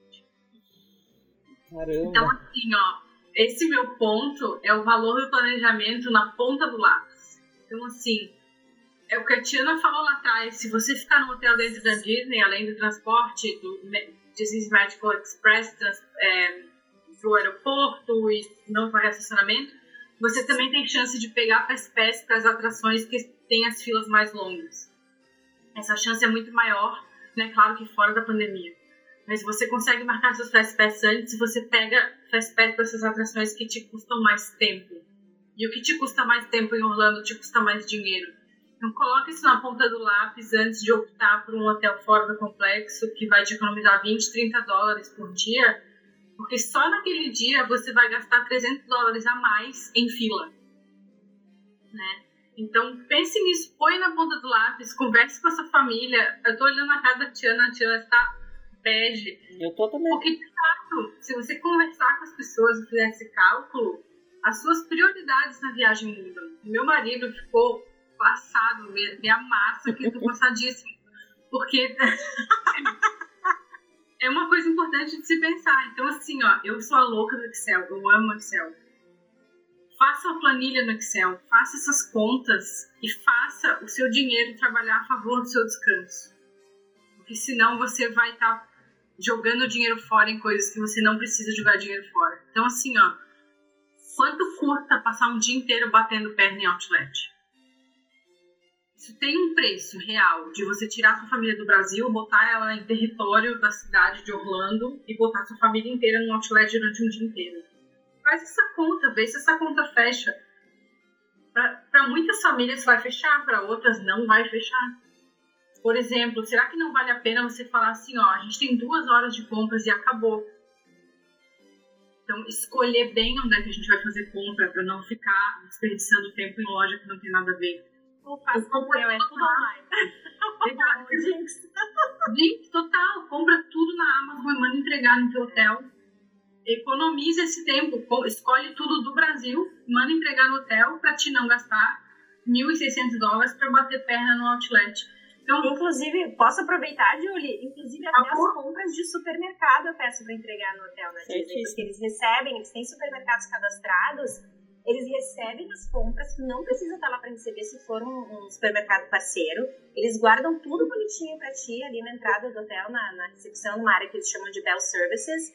Inclusive, os itens refrigerados, eles guardam em geladeira. Tu pode chegar lá no momento, né, que tu vais pro teu quarto, pega as coisas e leva contigo. Então, nem isso. Ah, mas é mais caro. Mas aí a gente entra justamente nessa questão que acabaste de colocar. Quanto é Exato. O, é o custo-benefício. O que, que tu estás economizando no tempo da tua série? Tu poderias estar investindo em outras experiências do que estar em uma fila de supermercado em um Walmart. Eu tô apaixonada por isso. Eu adoro. Ah, daí tá tudo bem, uma experiência diferente, enfim, talvez para algumas pessoas até passei. Eu adoro ir no Whole Foods ver coisa diferente, né, de comida. E olha que eu nem sou assim gourmet como a Julie gosta de cozinhar, né? Eu sou uma pessoa super assim, queimo o ovo frito, tá? Ok, vamos continuar. Mas é justamente isso, até eu amo entregar tudo no hotel. Mas pelo menos esse é o meu estilo. Eu sei que tem pessoas que gostam da experiência de ver, de comprar, de olhar, de passar em loja. Gente que adora. Mas aí eu acho que a gente entra nessa questão que falou, eu achei brilhante. De Nossa, eu adorei. Tô, eu tô muito apaixonada por essa justificativa, porque ela vai embasar muito o meu eu odeio supermercado, para sempre. Porque é, mesmo. Eu isso a vida. Mesmo eu, antes eu não quero eu. supermercado na Pois é, eu não vejo sentido nenhum. Assim, e assim, as pessoas, alguém pode falar, mas agora você mora aí, você tem os mesmos supermercados todo dia. Mas mesmo antes, mesmo quando eu tava no Brasil, se tem coisa que eu mais odeio na vida é supermercado. Em qualquer lugar do mundo. Não é porque é aqui, porque não é. E, e, assim, eu ia no supermercado? Ia. No primeiro dia, na hora que eu chegava, eu passava no supermercado já sabendo exatamente o que eu ia comprar. Então eu já ia nos corredores, pegava o que eu queria, levava pro hotel e acabou. As pessoas saem do parque e vão pro Walmart. Eu quero morrer de catapora com essa gente. Pelo amor de Deus. Ah, mas eu já fui no parque todo, o dia inteiro, já aproveitei o parque. Tá, mas e o resto do seu dia? Você não... Nossa, eu, eu, eu vou tatuar isso na minha testa agora, essa planilha. Eu preciso que você me faça uma fórmula e me mande, Ju, porque eu vou colocar ela no meu Ctrl C aqui para mandar para todo mundo que me falar assim: ah, eu vou passar o dia no mercado. Gente, eu tô chocada com esses valores, tô chocadíssima. Eu também fiquei amiga quando eu fiz a primeira vez. Mas é importante você, você olhar na sua viagem no espelho e fazer a melhor opção para você. Porque daí tem gente que depois me fala assim: ah, mas é muito caro fazer uma refeição com personagem. Minha amiga, você gastou uma refeição com personagem naquelas duas horas que você estava no Walmart. É. Olhando parca de papel higiênico dos Estados Unidos. Assim. E deixa eu te contar, eu moro aqui, não é muito diferente do nosso bom e velho lá, neve. Então, assim, essa, essa conta me abriu muitos olhos e espero que ajude outras pessoas a escolherem o que eles realmente querem fazer com esse dinheiro. A gente já pode finalizar não apenas esse, esse episódio, mas o podcast inteiro com essa dica, tá? Fechou, essa, essa dica, acabou, essa dica eu vou vender.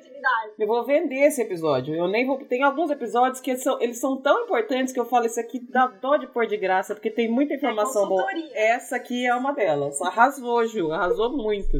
É, eu também acho. É, é aquela questão que a gente fala, ah, não vou em hotel da Disney porque é muito caro. Mas vamos, é exatamente o que a Julie falou. Vamos colocar na ponta do lápis as tuas necessidades, o que, tu espera de uma viagem, o que tu queres fazer e aí a gente vai chegar num, provavelmente num resultado que tu vai te surpreender. Bem isso mesmo. Eu tô sem palavras. Que bom que vocês gostaram. Amei. Ah, eu, que, eu que ganho em reais também, assim. Mas viu, eu já fazia isso, viu? Ah, Belezinha. Tava no caminho certo.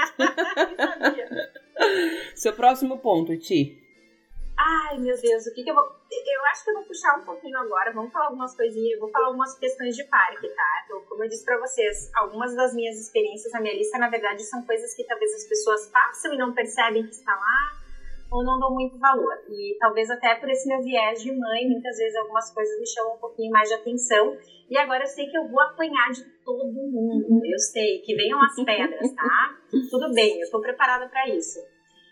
Uh, existe uma coisa muito especial para mim no Magic Kingdom, que eu acho que agora todo mundo vai, como eu disse, que nem as pedras. Swiss Family Treehouse. Tá? Olha a cara da Lulu, eu disse, é a primeira que vai jogar pedra. É algo que fica na região de Adventureland do Magic Kingdom. Tá lá escondido, tá lá paradinho, quietinho. E que muitas vezes fica lá e a maioria das pessoas não percebe. E é algo que, por exemplo, nós adoramos, de novo, para queimar energia, para sair um pouco né, daquela questão toda do estímulo dos brinquedos, do estímulo dos shows, do estímulo das paradas, que é algo que simplesmente não, não exige uma interação direta da criança ou da pessoa com algo. Ali simplesmente se queima energia, se sobe né, na, na casa de árvore da família suíça, se olha, se observa, se vê o que, que tem, se desce. Então é uma brincadeira, é um local também, claro, tem que ter cuidado, porque não é assim subir correndo aquilo ali, né, aquela casa da árvore a gente acaba se matando daí nos degraus, né? A gente tem que ter cuidado. Mas também é um lugar diferente, tá lá escondido, muitas vezes as pessoas não percebem, porque realmente, de novo, são objetivos de viagem. Então, muitas vezes, talvez quem tá indo uma primeira ou uma segunda vez quer ver a atração, quer andar em brinquedo. E aí depois começa a abrir um pouco mais os horizontes para ver essas outras questões que estão ali talvez paradinhas e que não se deram por conta. E aí junto com o Swiss Family Tree House, eu entro com a Tom Sawyer Island, que também fica no Magic Kingdom. E aí sim, ali é um lugar legal para deixar o pessoal caminhar, extravasar um pouco de energia, né? A gente tem que pegar aquela, como se fosse um barco, eu não sei se tipo chama um barco, uma balsinha. É uma jangada, né? né? Que, oi? Acho que é uma jangada, não é? Uma jangada, e é uma espécie de jangada, né? Uma balsinha, uma espécie de jangada, fica ao lado da. Uh, oh my god. Da Big Thunder Mountain Railroad, que é uma montanha russa bem conhecida, então, ali naquela região de Frontierland. E aí pode pegar o barquinho, ir até a ilha e deixar o pessoal descansar e correr um pouquinho e explorar sem ter essa questão de estar tá, talvez sempre interagindo, de ter uma temática específica, né, ou de ser um brinquedo uh, ou algo, enfim, que talvez canse um pouco mais quando a gente tem muitas uh, experiências né, acumuladas ao longo do dia. De novo, isso é uma questão muito pessoal eu vejo que é uma necessidade que a, a minha família tem, que a minha filha tem, de simplesmente estar em um espaço, um ambiente em que ela possa fazer aquilo que ela quiser do modo como ela quiser. Né? Porque, claro, quando a gente vai para dentro de uma atração, a atração ela vai interagir contigo e vai te exigir algum tipo de resposta. Né? E aí, nesses espaços, é algo muito mais não sei se é tranquila a palavra, mas enfim, é algo que é mais né, solto, no caso, né? por exemplo, da minha criança, da minha filha, ela pode simplesmente caminhar, andar e ela é que controla o que está acontecendo. Ela não segue um roteiro. Ela simplesmente vai fazer aquilo que ela acha que é legal. Então, para quem tem crianças, talvez é um lugar legal de, em algum momento do dia, deixá-las extravasarem um pouco de energia. Especialmente a Tom Sawyer Island, porque tem a questão da aventura de pegar essa jangadinha, a balsa, ir ali na ilha, e, e, poder aproveitar um pouquinho e correr, tem tipo como se fosse um forte, então as crianças podem entrar, subir, brincar. E eu acho que é uma, algo que as pessoas olham e dizem, ah, eu não vou ali, o que tem ali? Não tem brinquedo nenhum, né? Mas talvez dependendo do tipo de família, ou da pessoa, não exatamente uma família, a pessoa que está visitando, é um lugar mais calmo, mais tranquilo, que foge um pouquinho da muvuca. Uma coisa que eu acho legal. Às vezes, dependendo da época do ano, tem uma fila maravilhosa, né? Mas não é tanto assim. De novo, eu tive muita sorte nas vezes em que a gente foi que não tinha uma fila tão grande, justamente porque não tem um brinquedo é. naquele local. Né? Então é um espaço realmente que as pessoas possam extravasar um pouquinho. Não extravasar, na verdade, né? Brincar, talvez, e de uma maneira mais livre. O que eu acho legal colocar, você falou bastante do ponto de crianças tem muita gente que escuta o podcast que produz conteúdo. E esse é um lugar que você vai ter fotos que quase ninguém tem. Porque as pessoas não vão muito nesses lugares mesmo. E tem coisas super legais para você fotografar, tem coisas que você. algumas alguns é, pontos de vistas que você só consegue ter dependendo de onde você tá. Essa, a, própria, a própria árvore, que ela realmente, se você não prestar atenção, ela parece uma árvore de verdade mesmo. Acho que é por isso que as pessoas não percebem que ela é uma atração. Ela tem uma série de cenários dentro dela que é legal para você tirar suas fotos. Você consegue ver alguns pontos de uma parte mais alta, alguns pontos do parque você consegue ver de cima. E na, na Tom Sawyer Island você consegue fazer fotos maravilhosas que ninguém vai ter. É. Então fica aí a, a dica para quem, quem produz conteúdo. Porque foto do castelo todo mundo tem. A foto da, da Tom Sawyer talvez só você que tenha. Aí, ó, a são, dica são perspectivas diferentes, é? né? Então a gente. Eu, eu sinto muitas vezes essa necessidade de tirar um pouco, né? A, a minha filha da, da questão toda de muita informação, de muito estímulo. Ela precisa descansar. Ela precisa ir para um lugar em que ela só faz aquilo que de repente ela quer uhum. explore. Uhum. Sem ter essa necessidade obrigatória de interação. É legal até então, também você colocar é. esse ponto, Ti, porque às vezes pode ter família que percebe que as crianças ficam um pouco mais agitadas ou um pouco mais nervosas em algum ponto do dia, mas não sabem exatamente o que, que é. Talvez seja isso. É muita coisa, é muita luz, muita música, muito cheiro, muito, muito vamos, muito corre. De repente, esse é o ponto para a criança se ficar solta mesmo ali, né? E fazer o que ela quer na hora que ela quer. Adorei. Ju, seu ponto 5. Meu ponto 5, eu ela. acabei de mencionar. Vem ela explodir a cabeça da gente de novo, Ti. Olha não. só. Ai, meu Deus, não, eu já, tô, eu já tô me segurando na cadeira aqui pra ver o que ela vai dizer agora. Não, é suave, é leve, é rápido. Eu até mexi na ordem, porque tem um outro, mas esse eu vou guardar pra depois. Tá. Mas Olha, esse é cena nos próximos capítulos, ai meu Deus. Tô pegando, tô pegando mais vinho aqui. Que ligado. Não, mas esse eu acabei de mencionar, que é assim, ó, e a Lu acho que vai concordar comigo, a Tiana também. É muito legal bater foto com um personagem, né? Acho que poucas pessoas discordam disso. Mas o meu ponto 5 é não subestime refeições com personagem. Por quê? Né, eu, toda vez que eu tô no parque, eu vejo um, uma fila pra bater foto com alguém, a minha primeira reação é, eu quero! Quem é? É a Mérida? É o Purro? Eu quero! Me segura que eu vou me jogar. Me segura! Daquele Vou meme passar na do frente da criança. É o meme do ET, né? Eu vou atropelar as crianças aqui. Sabe aquele meme do ET? Uhum. Me segura o personagem. Sou eu. Mas, se você for parar para pegar todas as filas que você pensar, você vai ocupar um tempo imenso no seu dia. E como eu já falei para vocês, a minha planilha não me permite. Tenho um bloqueio comportamental depois que comecei a montar minha planilha de administração de tempo de viagem. E aí é que entra a refeição com o personagem. Porque se você se organizar, você, por exemplo, encontra quase todas as princesas numa refeição no Cinderella's Royal Table, no Magic Kingdom, claro. Vai faltar, acho que a Tiana e talvez a Rapunzel. Mas acho que todas as outras você encontra no Cinderella's Royal Table, dependendo da refeição, claro que em situação não pandêmica, né? Uhum. Por exemplo, se você for no Tusker House, no Animal Kingdom, né? Se, antes de ir no Nomad Lounge ou depois, você encontra o Mickey, o Donald, a Margarida e o Pateta de roupinha de safari, comendo maravilhosamente bem e no ar-condicionado. Isso tudo num intervalo de tempo de ali no máximo uma hora, pagando o valor daquela refeição com o personagem, então tá incluído seu almoço. Você encontra com ele, você pode bater sua foto com calma, você pode abraçar o quanto você quiser, você não tem aquela pressão de ter uma fila de gente atrás de você. Aliás, o personagem vai onde tu estás, né, Julie? Na Nem maioria das precisa vezes, ir atrás dele. na maioria é ele que vai ir na tua mesa, não precisa nem parar na fila.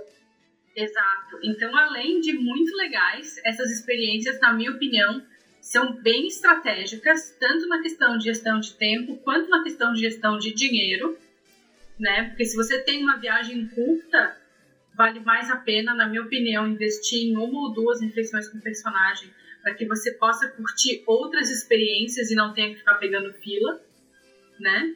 Então acho que vale a pena pensar nisso como um coringa, não apenas pela comida, mas pelo que aquela viagem pode te proporcionar. E aí volto no ponto que a Tiana trouxe ainda há pouco, que é a história de visitar os hotéis nos dias de descanso.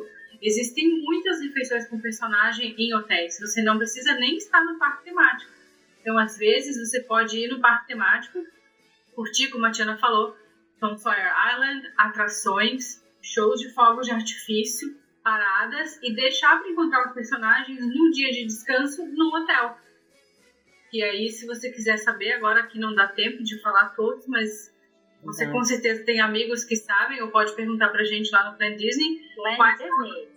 Exato. Quais são os hotéis que têm as refeições com os personagens que você quer encontrar? E personagens raros, como a Exato. Mary Poppins, por exemplo. E as irmãs da Cinderela, eu adoro encontrar as irmãs da Cinderela. Ah, Sim. esse jantar no 1904 é, é incrível. Elas são demais. Exato. Então, esse é o meu item 5. Falei que ele era tranquilo. É, Esse mandou eu, Eu, eu, eu assino embaixo, eu assino embaixo. Eu também gosto, eu prefiro.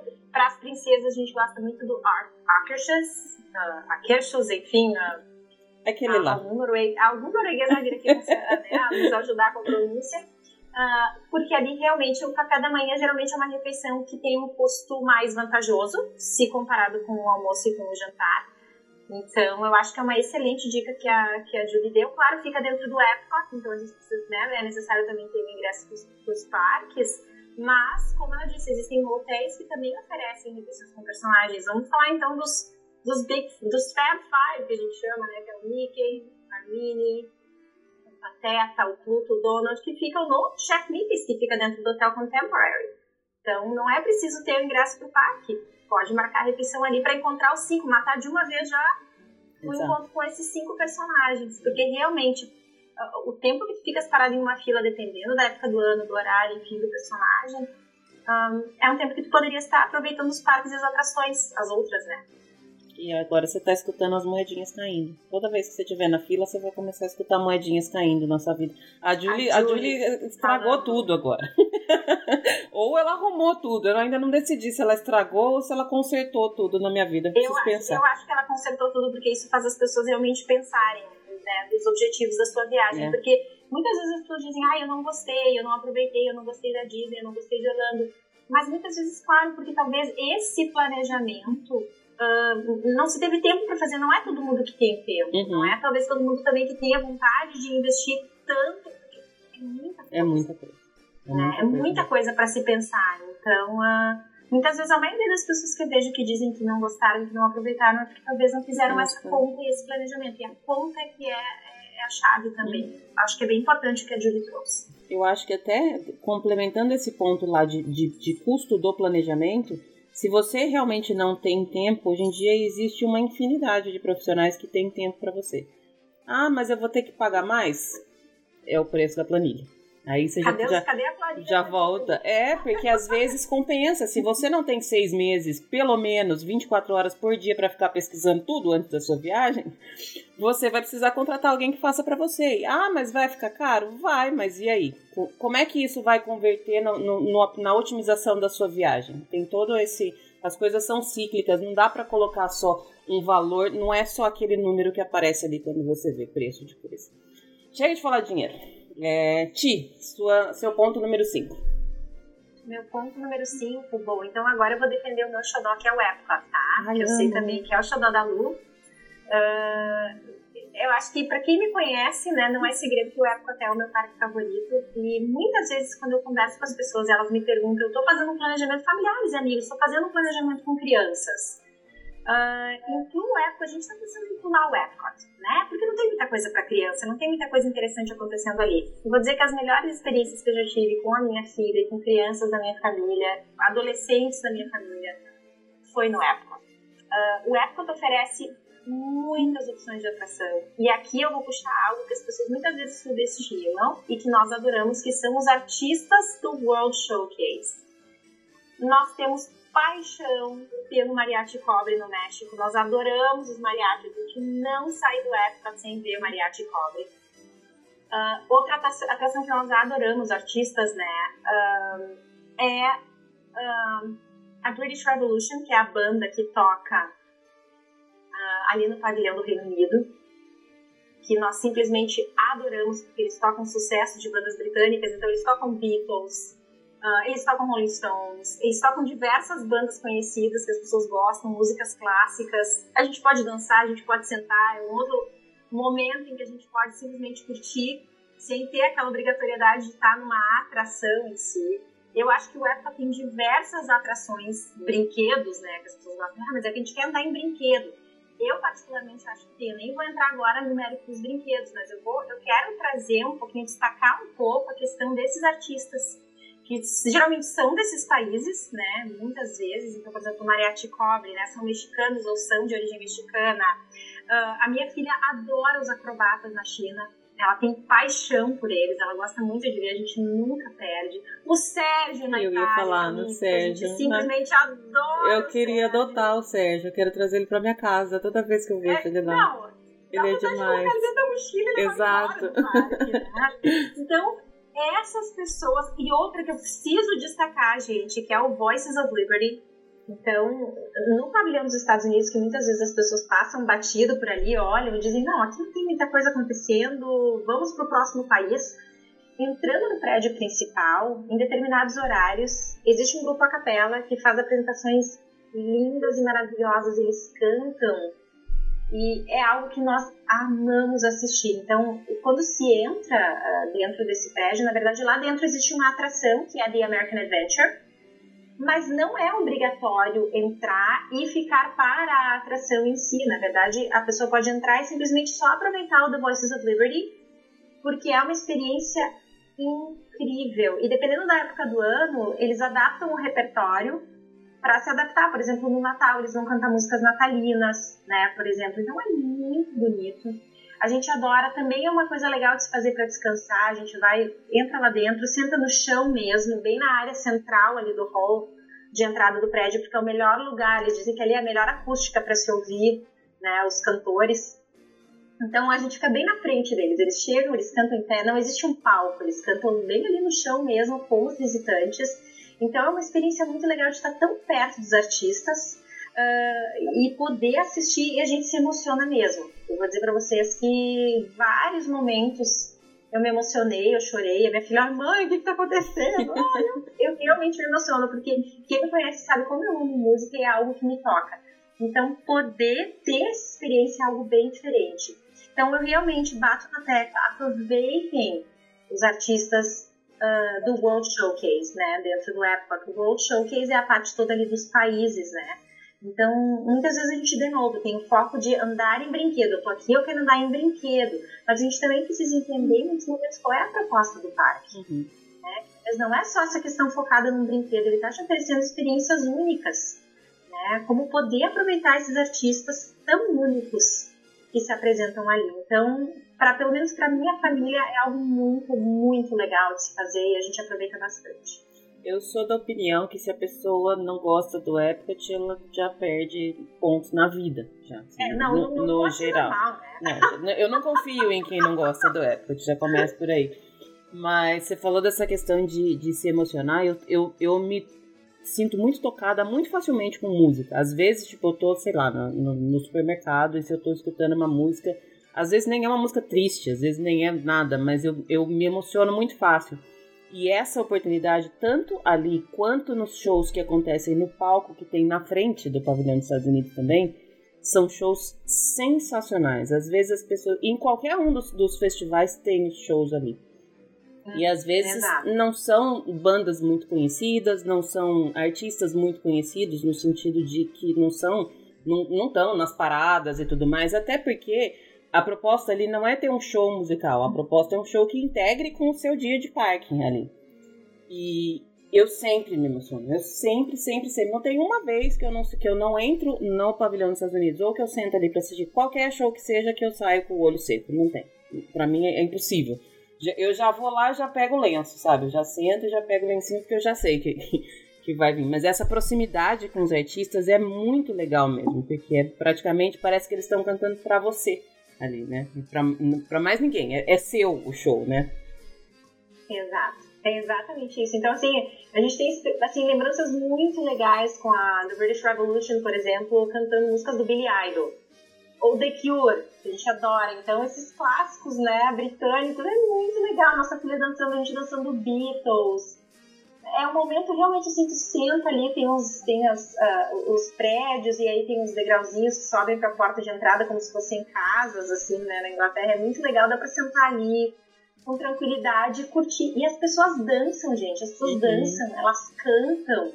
É muito legal. Ah, é um momento muito gostoso do dia, assim, que a gente consegue aproveitar e descansar. Então, acho que é, vai para além daquela questão do brinquedo. Uhum. Né? O brinquedo faz parte, com certeza, a gente quer mas a gente precisa também entender qual é a proposta desse parque que eu estou visitando, o que, que ele pretende, né? quais são as experiências que ele quer me oferecer. E aí, quando a gente se permite curtir o Epcot desse modo, não tem como não se apaixonar. Não tem mesmo. É. Não, e eu falo que depois que ele tiver todo lindo, todo reformado, aí a gente também não vai querer que esse povo venha pro Epcot. Quem não gosta do Epcot, ah, é, não, agora quem não me quis agora não vai. É. Os brinquedos novos que já estão né, sendo não, construídos também não, não quero. precisam vir. Pode ficar em casa. É bem isso mesmo, bem isso. Se eu puder adicionar alguma coisa a esse ponto da Tiana que eu acho brilhante, que ele é uma lente para você aproveitar o Epcot. Né? Se você for pro Epcot esperando que ele vá ser igual ao Magic Kingdom, você vai se frustrar. Mas se você colocar essa lente que a Tiana falou, o que o Epcot pode te oferecer, você vai ter um dia muito mais legal. E eu reforço o ponto dos artistas e dos performers, porque no Epcot eles têm uma coisa que nenhum outro parque temático ali oferece, que é o seguinte: eles estão falando da cultura deles, eles estão compartilhando a identidade deles, eles estão compartilhando um aspecto cultural único daquele grupo, né? Então, Se o cara ele é descendente de uma família mexicana e ele tá tocando numa banda de mariachi no Epcot, ele tá compartilhando algo que é lindo e valioso da cultura mexicana. É uma herança que ele recebeu da família dele. É, é a essência dele, né? É a essência dele. E isso é muito diferente de você pegar um bailarino de parada no Magic Kingdom, que é igualmente mágico, é igualmente encantador, mas ele é um bailarino profissional que não necessariamente tem uma relação tão profunda com aquilo que ele está expressando naquele momento. E isso eu acho que o que o Epcot entrega é muito único, né? os cast members que estão no World Showcase têm essa relação cultural profunda com o que eles estão realizando ali. E talvez por isso que a gente se apaixone tanto, né? Talvez por isso que seja tão lindo ver aquelas pessoas vivendo a sua essência cultural e compartilhando aquilo com os visitantes. Então, se você coloca essa lente, o Epcot tem outra alma, ele te oferece outra essência. Então, acho que é bem legal lembrar disso quando você pisar no World Showcase e falar, tá, então aqui é outra, outra história. história. Nós não estamos falando só de atração, nós não estamos falando de parada, é outro momento, né? É, eu tenho uma. E, e, e, até essa questão até da personalização, né, da interação com os, com os artistas, né, como vocês disseram. No nosso aniversário de casamento de 10 anos, porque nós adoramos o mariachi cobre, meu marido comentou com eles, ah, nós estamos aqui celebrando o nosso aniversário de 10 anos de casamento. E eles fizeram, eles viraram pra gente cantaram uma canção especial para nós, para mim e para meu marido. Parecia que não existia mais ninguém no Epcot naquele momento, só a gente. E, pô, se eu me lembro até agora, me dá vontade de chorar, porque eu amo o México, a cultura mexicana, eu amo mariachi. Então, assim, é algo. E a gente gosta muito deles. Todo ano que a gente vai, são os mesmos artistas, ano após ano, com algumas mudanças, claro mas tem ali artistas no Mariachi Cobre que estão há muitos anos trabalhando ali no Epcot. Então a gente já vai, a gente já reconhece, a gente sabe o nome deles. Então eles virarem para mim, para meu marido e cantar uma canção especial para nós, é uma experiência que nunca mais eu vou esquecer. Então essas que de novo é essa mágica da Disney. Então, essas experiências é que a gente não pode deixar passar batido, né? Ah, não, aqui é só país, vamos rápido, olhou o prédio, tá, lá, volta. Ou, ai, isso aqui é uma cópia, não tem nada a ver com o lugar, eu já fui para Europa, isso não tem nada a ver. Não, não é essa a questão, né? Acho que a gente, de novo, como a Julie disse, a gente tem que olhar com esses outros olhos, né? E, e, e celebrar com essas pessoas que estão ali essa cultura tão bonita que elas trazem, que faz parte da essência daquilo que elas são. Eu falei no começo desse episódio que vocês são duas rainhas é porque vocês falam desse jeito. Eu já xingo a pessoa. Você não quer no Epcot, também sai fora. Também não vem nem falar mais comigo. Não quero mais saber de você, é bloque. Já não... Eu sou fina, sou desse jeito. Adoro. Mas, de novo, talvez é porque a gente gosta muito de e essas coisas realmente nos toquem, é. né? Talvez para outras pessoas, ah, ok, legal, mas não sei, para mim é algo muito especial. E é mesmo, totalmente especial. Meninas, a gente tá com quase duas horas de gravação. Eu vou propor para vocês pra gente fazer uma pausa e a gente voltar com o episódio número 2, talvez no episódio número 3, porque eu não me canso de falar com vocês. Eu acho que tem muito assunto pra gente falar, sem fim de assunto pra gente falar. Mas antes da gente fechar, eu queria fazer uma pergunta de improviso aqui para cada uma de vocês. Não vai doer, prometo. a gente tá todo mundo morrendo de vontade de estar na Disney. Eu, eu tô. Tem dias que parece que é uma, uma, uma, saudade que dói mesmo, de verdade, assim, sabe? Eu só precisava estar na Disney agora, era só isso que eu precisava. E eu tenho certeza que vocês também estão sentindo isso. Ju, se você pudesse ir hoje para qualquer um dos parques Disney, para qual você iria e o que você faria? Primeira coisa. Eu iria pro Magic Kingdom eu me sentaria na frente de um canteiro no castelo e eu ficaria esperando o Happily Ever After começar. E sentindo a atmosfera do parque se transformar, aquela eletricidade, que a luz vai baixando. E aí vem aquela locução que fala, né, senhoras e senhores, boys and girls, daqui a alguns minutos vai começar o Happily Ever After. Não se mexam, não saiam do lugar, porque as luzes do parque vão se apagar isso mexe comigo, isso me coloca num estado de contemplação do poder das histórias que a Disney conta que me, me, altera toda vez, eu choro toda vez, porque é o que eu mais admiro na Disney, é o poder de mobilizar emoções com histórias, e para mim é o que esse show é. Esse show é uma homenagem a, ao mito do herói. Né? Se você olhar, ele é certinho o mito do herói, parece uhum. que foi feito baseado no livro mesmo, né? Na, na, na história do herói, na jornada do herói. Então eu iria para o Magic Kingdom, sentaria, não precisa comer nada, uma garrafinha de água, sentaria ali, esperaria o show começar, veria o show e ficaria ali parada só curtindo essa essa emoção que a Disney me provoca toda vez. Você sabe que hoje à tarde eu tava. Hoje, no dia que a gente está fazendo essa gravação, é o dia que depois de dois meses eu consegui os documentos que eu preciso para dar entrada no meu seguro social aqui. E isso, para mim, é um passo muito grande. Mas muito grande mesmo. Para quem mora aqui, sabe que você ter um seguro social é você se tornar uma pessoa nesse país. Basicamente, é, você não faz mais nada de burocrático, de documentação.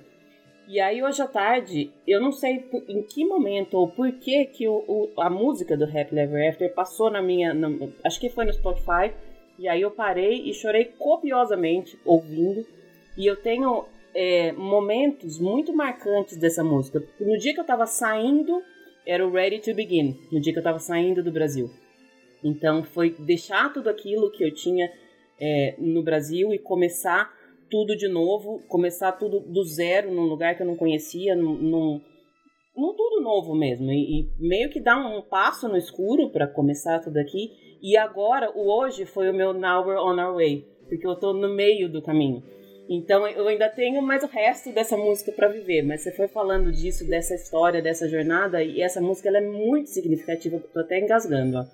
Ela é muito significativa para mim e, e ela se encaixa em todas as vidas de todas as pessoas. No meu caso é essa mudança de vir para cá, mas qualquer história que você viveu, qualquer pessoa viveu, qualquer mudança, qualquer um casamento, filho, qualquer coisa dá para você encaixar essa música e você sentir as fases dela e, e, as fases da sua vida. Eu acho que eu faria a mesma coisa, a não ser que a Tiane fale alguma coisa mais legal. não, ia dizer, por incrível que pareça, apesar da época ser o meu parque favorito, existe alguma coisa com o Castelo da Cinderela que pra mim, quando eu chego na Disney, eu preciso ir ao Epcot. Ah, desculpa, uh, eu preciso ir ao Magic Kingdom. Uh, é algo que é, não sei, físico, parece que é, é um, tem um imã. É o primeiro lugar que eu preciso ir é o Magic Kingdom, eu preciso ver o Castelo da Cinderela. Quando eu vejo o Castelo da Cinderela, eu digo, ok, agora eu tô em casa. Uhum. Então agora eu posso relaxar, eu posso respirar. E algo que eu gosto muito é de pegar o ferry, pegar o barco lá na TTC, que é o estacionamento do Magic Kingdom, né? Na, pegar o barco e, e ir bem devagarinho com aquele barco e ver aos poucos, né? O Magic. Kingdom se revelando e a gente vê o castelo isso para mim é algo que eu gostaria muito de fazer e entrar no Magic Kingdom cedinho da manhã, uh, né, das primeiras horas possíveis da manhã e aproveitar Main Street USA e ouvir aquela música e estar já naquele local e caminhar até o Castelo da Cinderela, porque para mim realmente tá dentro do Magic Kingdom e ver o Castelo da Cinderela é algo assim, agora eu cheguei. É. Agora eu posso relaxar, agora eu vou né, começar. Então acho que a primeira coisa que eu faria era justamente isso. Eu pegaria o barco, o ferry, até o Magic Kingdom, cedinho de manhã e entraria no, na Main Street USA. Talvez pegaria um cafezinho, que eu gosto muito ali na Main Street Bakery. E aí sim arrumaria um lugar bem especial, sentadinho, geralmente ali na frente do Casey's Corner, e do uh, The Crystal Palace tem umas mesinhas com umas cadeiras, então eu gosto de sentar ali e ficar olhando pro castelo da Cinderela, tomando café. Eu acho que isso. Eu diria, ok, agora eu tô satisfeita, agora eu cheguei em casa. É legal essa coisa de, de eu tô em casa, né? Eu acho que é só quem tem essa, esse amor por Disney entende o que significa essa frase. Porque é um sentimento é muito único de estar lá e é o, o, o, sentimento de pertencer. Eu tenho muito essa coisa de eu pertenço a esse lugar. Eu não estou aqui todos os dias da minha vida, é talvez uma vez por ano, às vezes mais, às vezes menos, mas aqui eu pertenço e aqui eu sou exatamente o que eu quero ser e é, é, é o meu lugar no mundo. É, é muito real isso, né? Ai, Exato. gente, pelo amor de então é- Deus. É isso. Ficou é pesado esse, esse final, né? Ficou. eu adorei. eu quero voltar. tá chegando. Tá chegando. Tá, tá chegando, chegando, né? Esperando, é. logo, logo.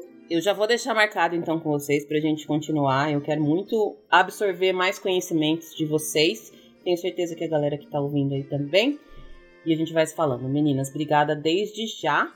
Adoro falar com vocês. E vocês já sabem, né? A hora que vocês quiserem, o que vocês quiserem, é só ligar e falar assim: vamos gravar. A resposta é sempre sim. Muito obrigada por esses momentos que a gente compartilha, lembrando da nossa casa, né? Como a Tiana falou.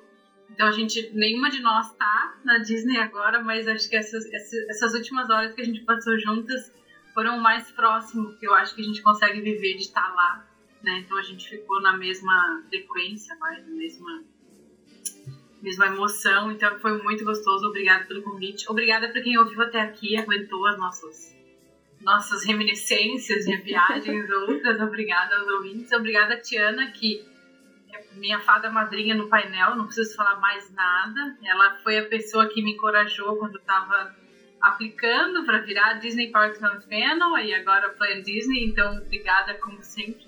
Tudo que eu faço é agradecer a Tiana vida. Então, obrigada mesmo, foi um prazer enorme. E Lu, toda vez que essa música tocar, né, Happily Ever After, lembra que tu é a heroína da tua própria história. E a, beleza da jornada do herói é que ela se aplica a todos nós, né? Tu atendeu o chamado, embarcou na aventura e tá aí. Que coisa mais linda, que história maravilhosa. E eu chorando, gente. Depois. um beijo. Amei. Aguardo o próximo episódio. Por que, que a gente sempre, quando termina nós três, a gente acaba chorando, né? Sempre. né? Na última vez também foi assim, a gente também chorou. E se eu não me engano, foi justamente falando sobre Magic Kingdom, Main Street USA e Castelo da Cinderela. então, olha, né? apesar do Epcot ser o nosso parque favorito, Lu, a gente tá se entregando aí, a gente é. tá mostrando uma certa fraqueza aqui. né? A Julie tá comemorando, a gente tá meio que entendendo, assim, falando que o Magic Kingdom, ele mexe com as nossas emoções. Mexe, mexe, mexe mesmo. A gente sabe, todos os parques, todos os cantinhos da Disney mexem com a nossa emoção. Então eu gostaria muito de agradecer novamente, Lu, pelo teu convite, né? A oportunidade, nossa, nós, eu, assim, eu vou até falar pela Júlia, Júlia, já vou te incluir aqui. Nós nos sentimos realmente honradas de participar, porque o teu podcast, nós somos ouvintes do podcast, a gente admira teu trabalho, todas as pessoas que participam, né? A gente sempre ouve os episódios, a gente sempre comenta uh, e fala, nossa, como é bom poder ouvir as pessoas que, que vivem isso como a gente, na mesma intensidade praticamente que a gente também vive e gosta, e como a gente aprende, né? Tenho certeza que o conteúdo aqui do, do, do podcast a gente também leva lá para o Plan Disney, para participar das nossas respostas, a gente leva também vocês, leva o teu trabalho.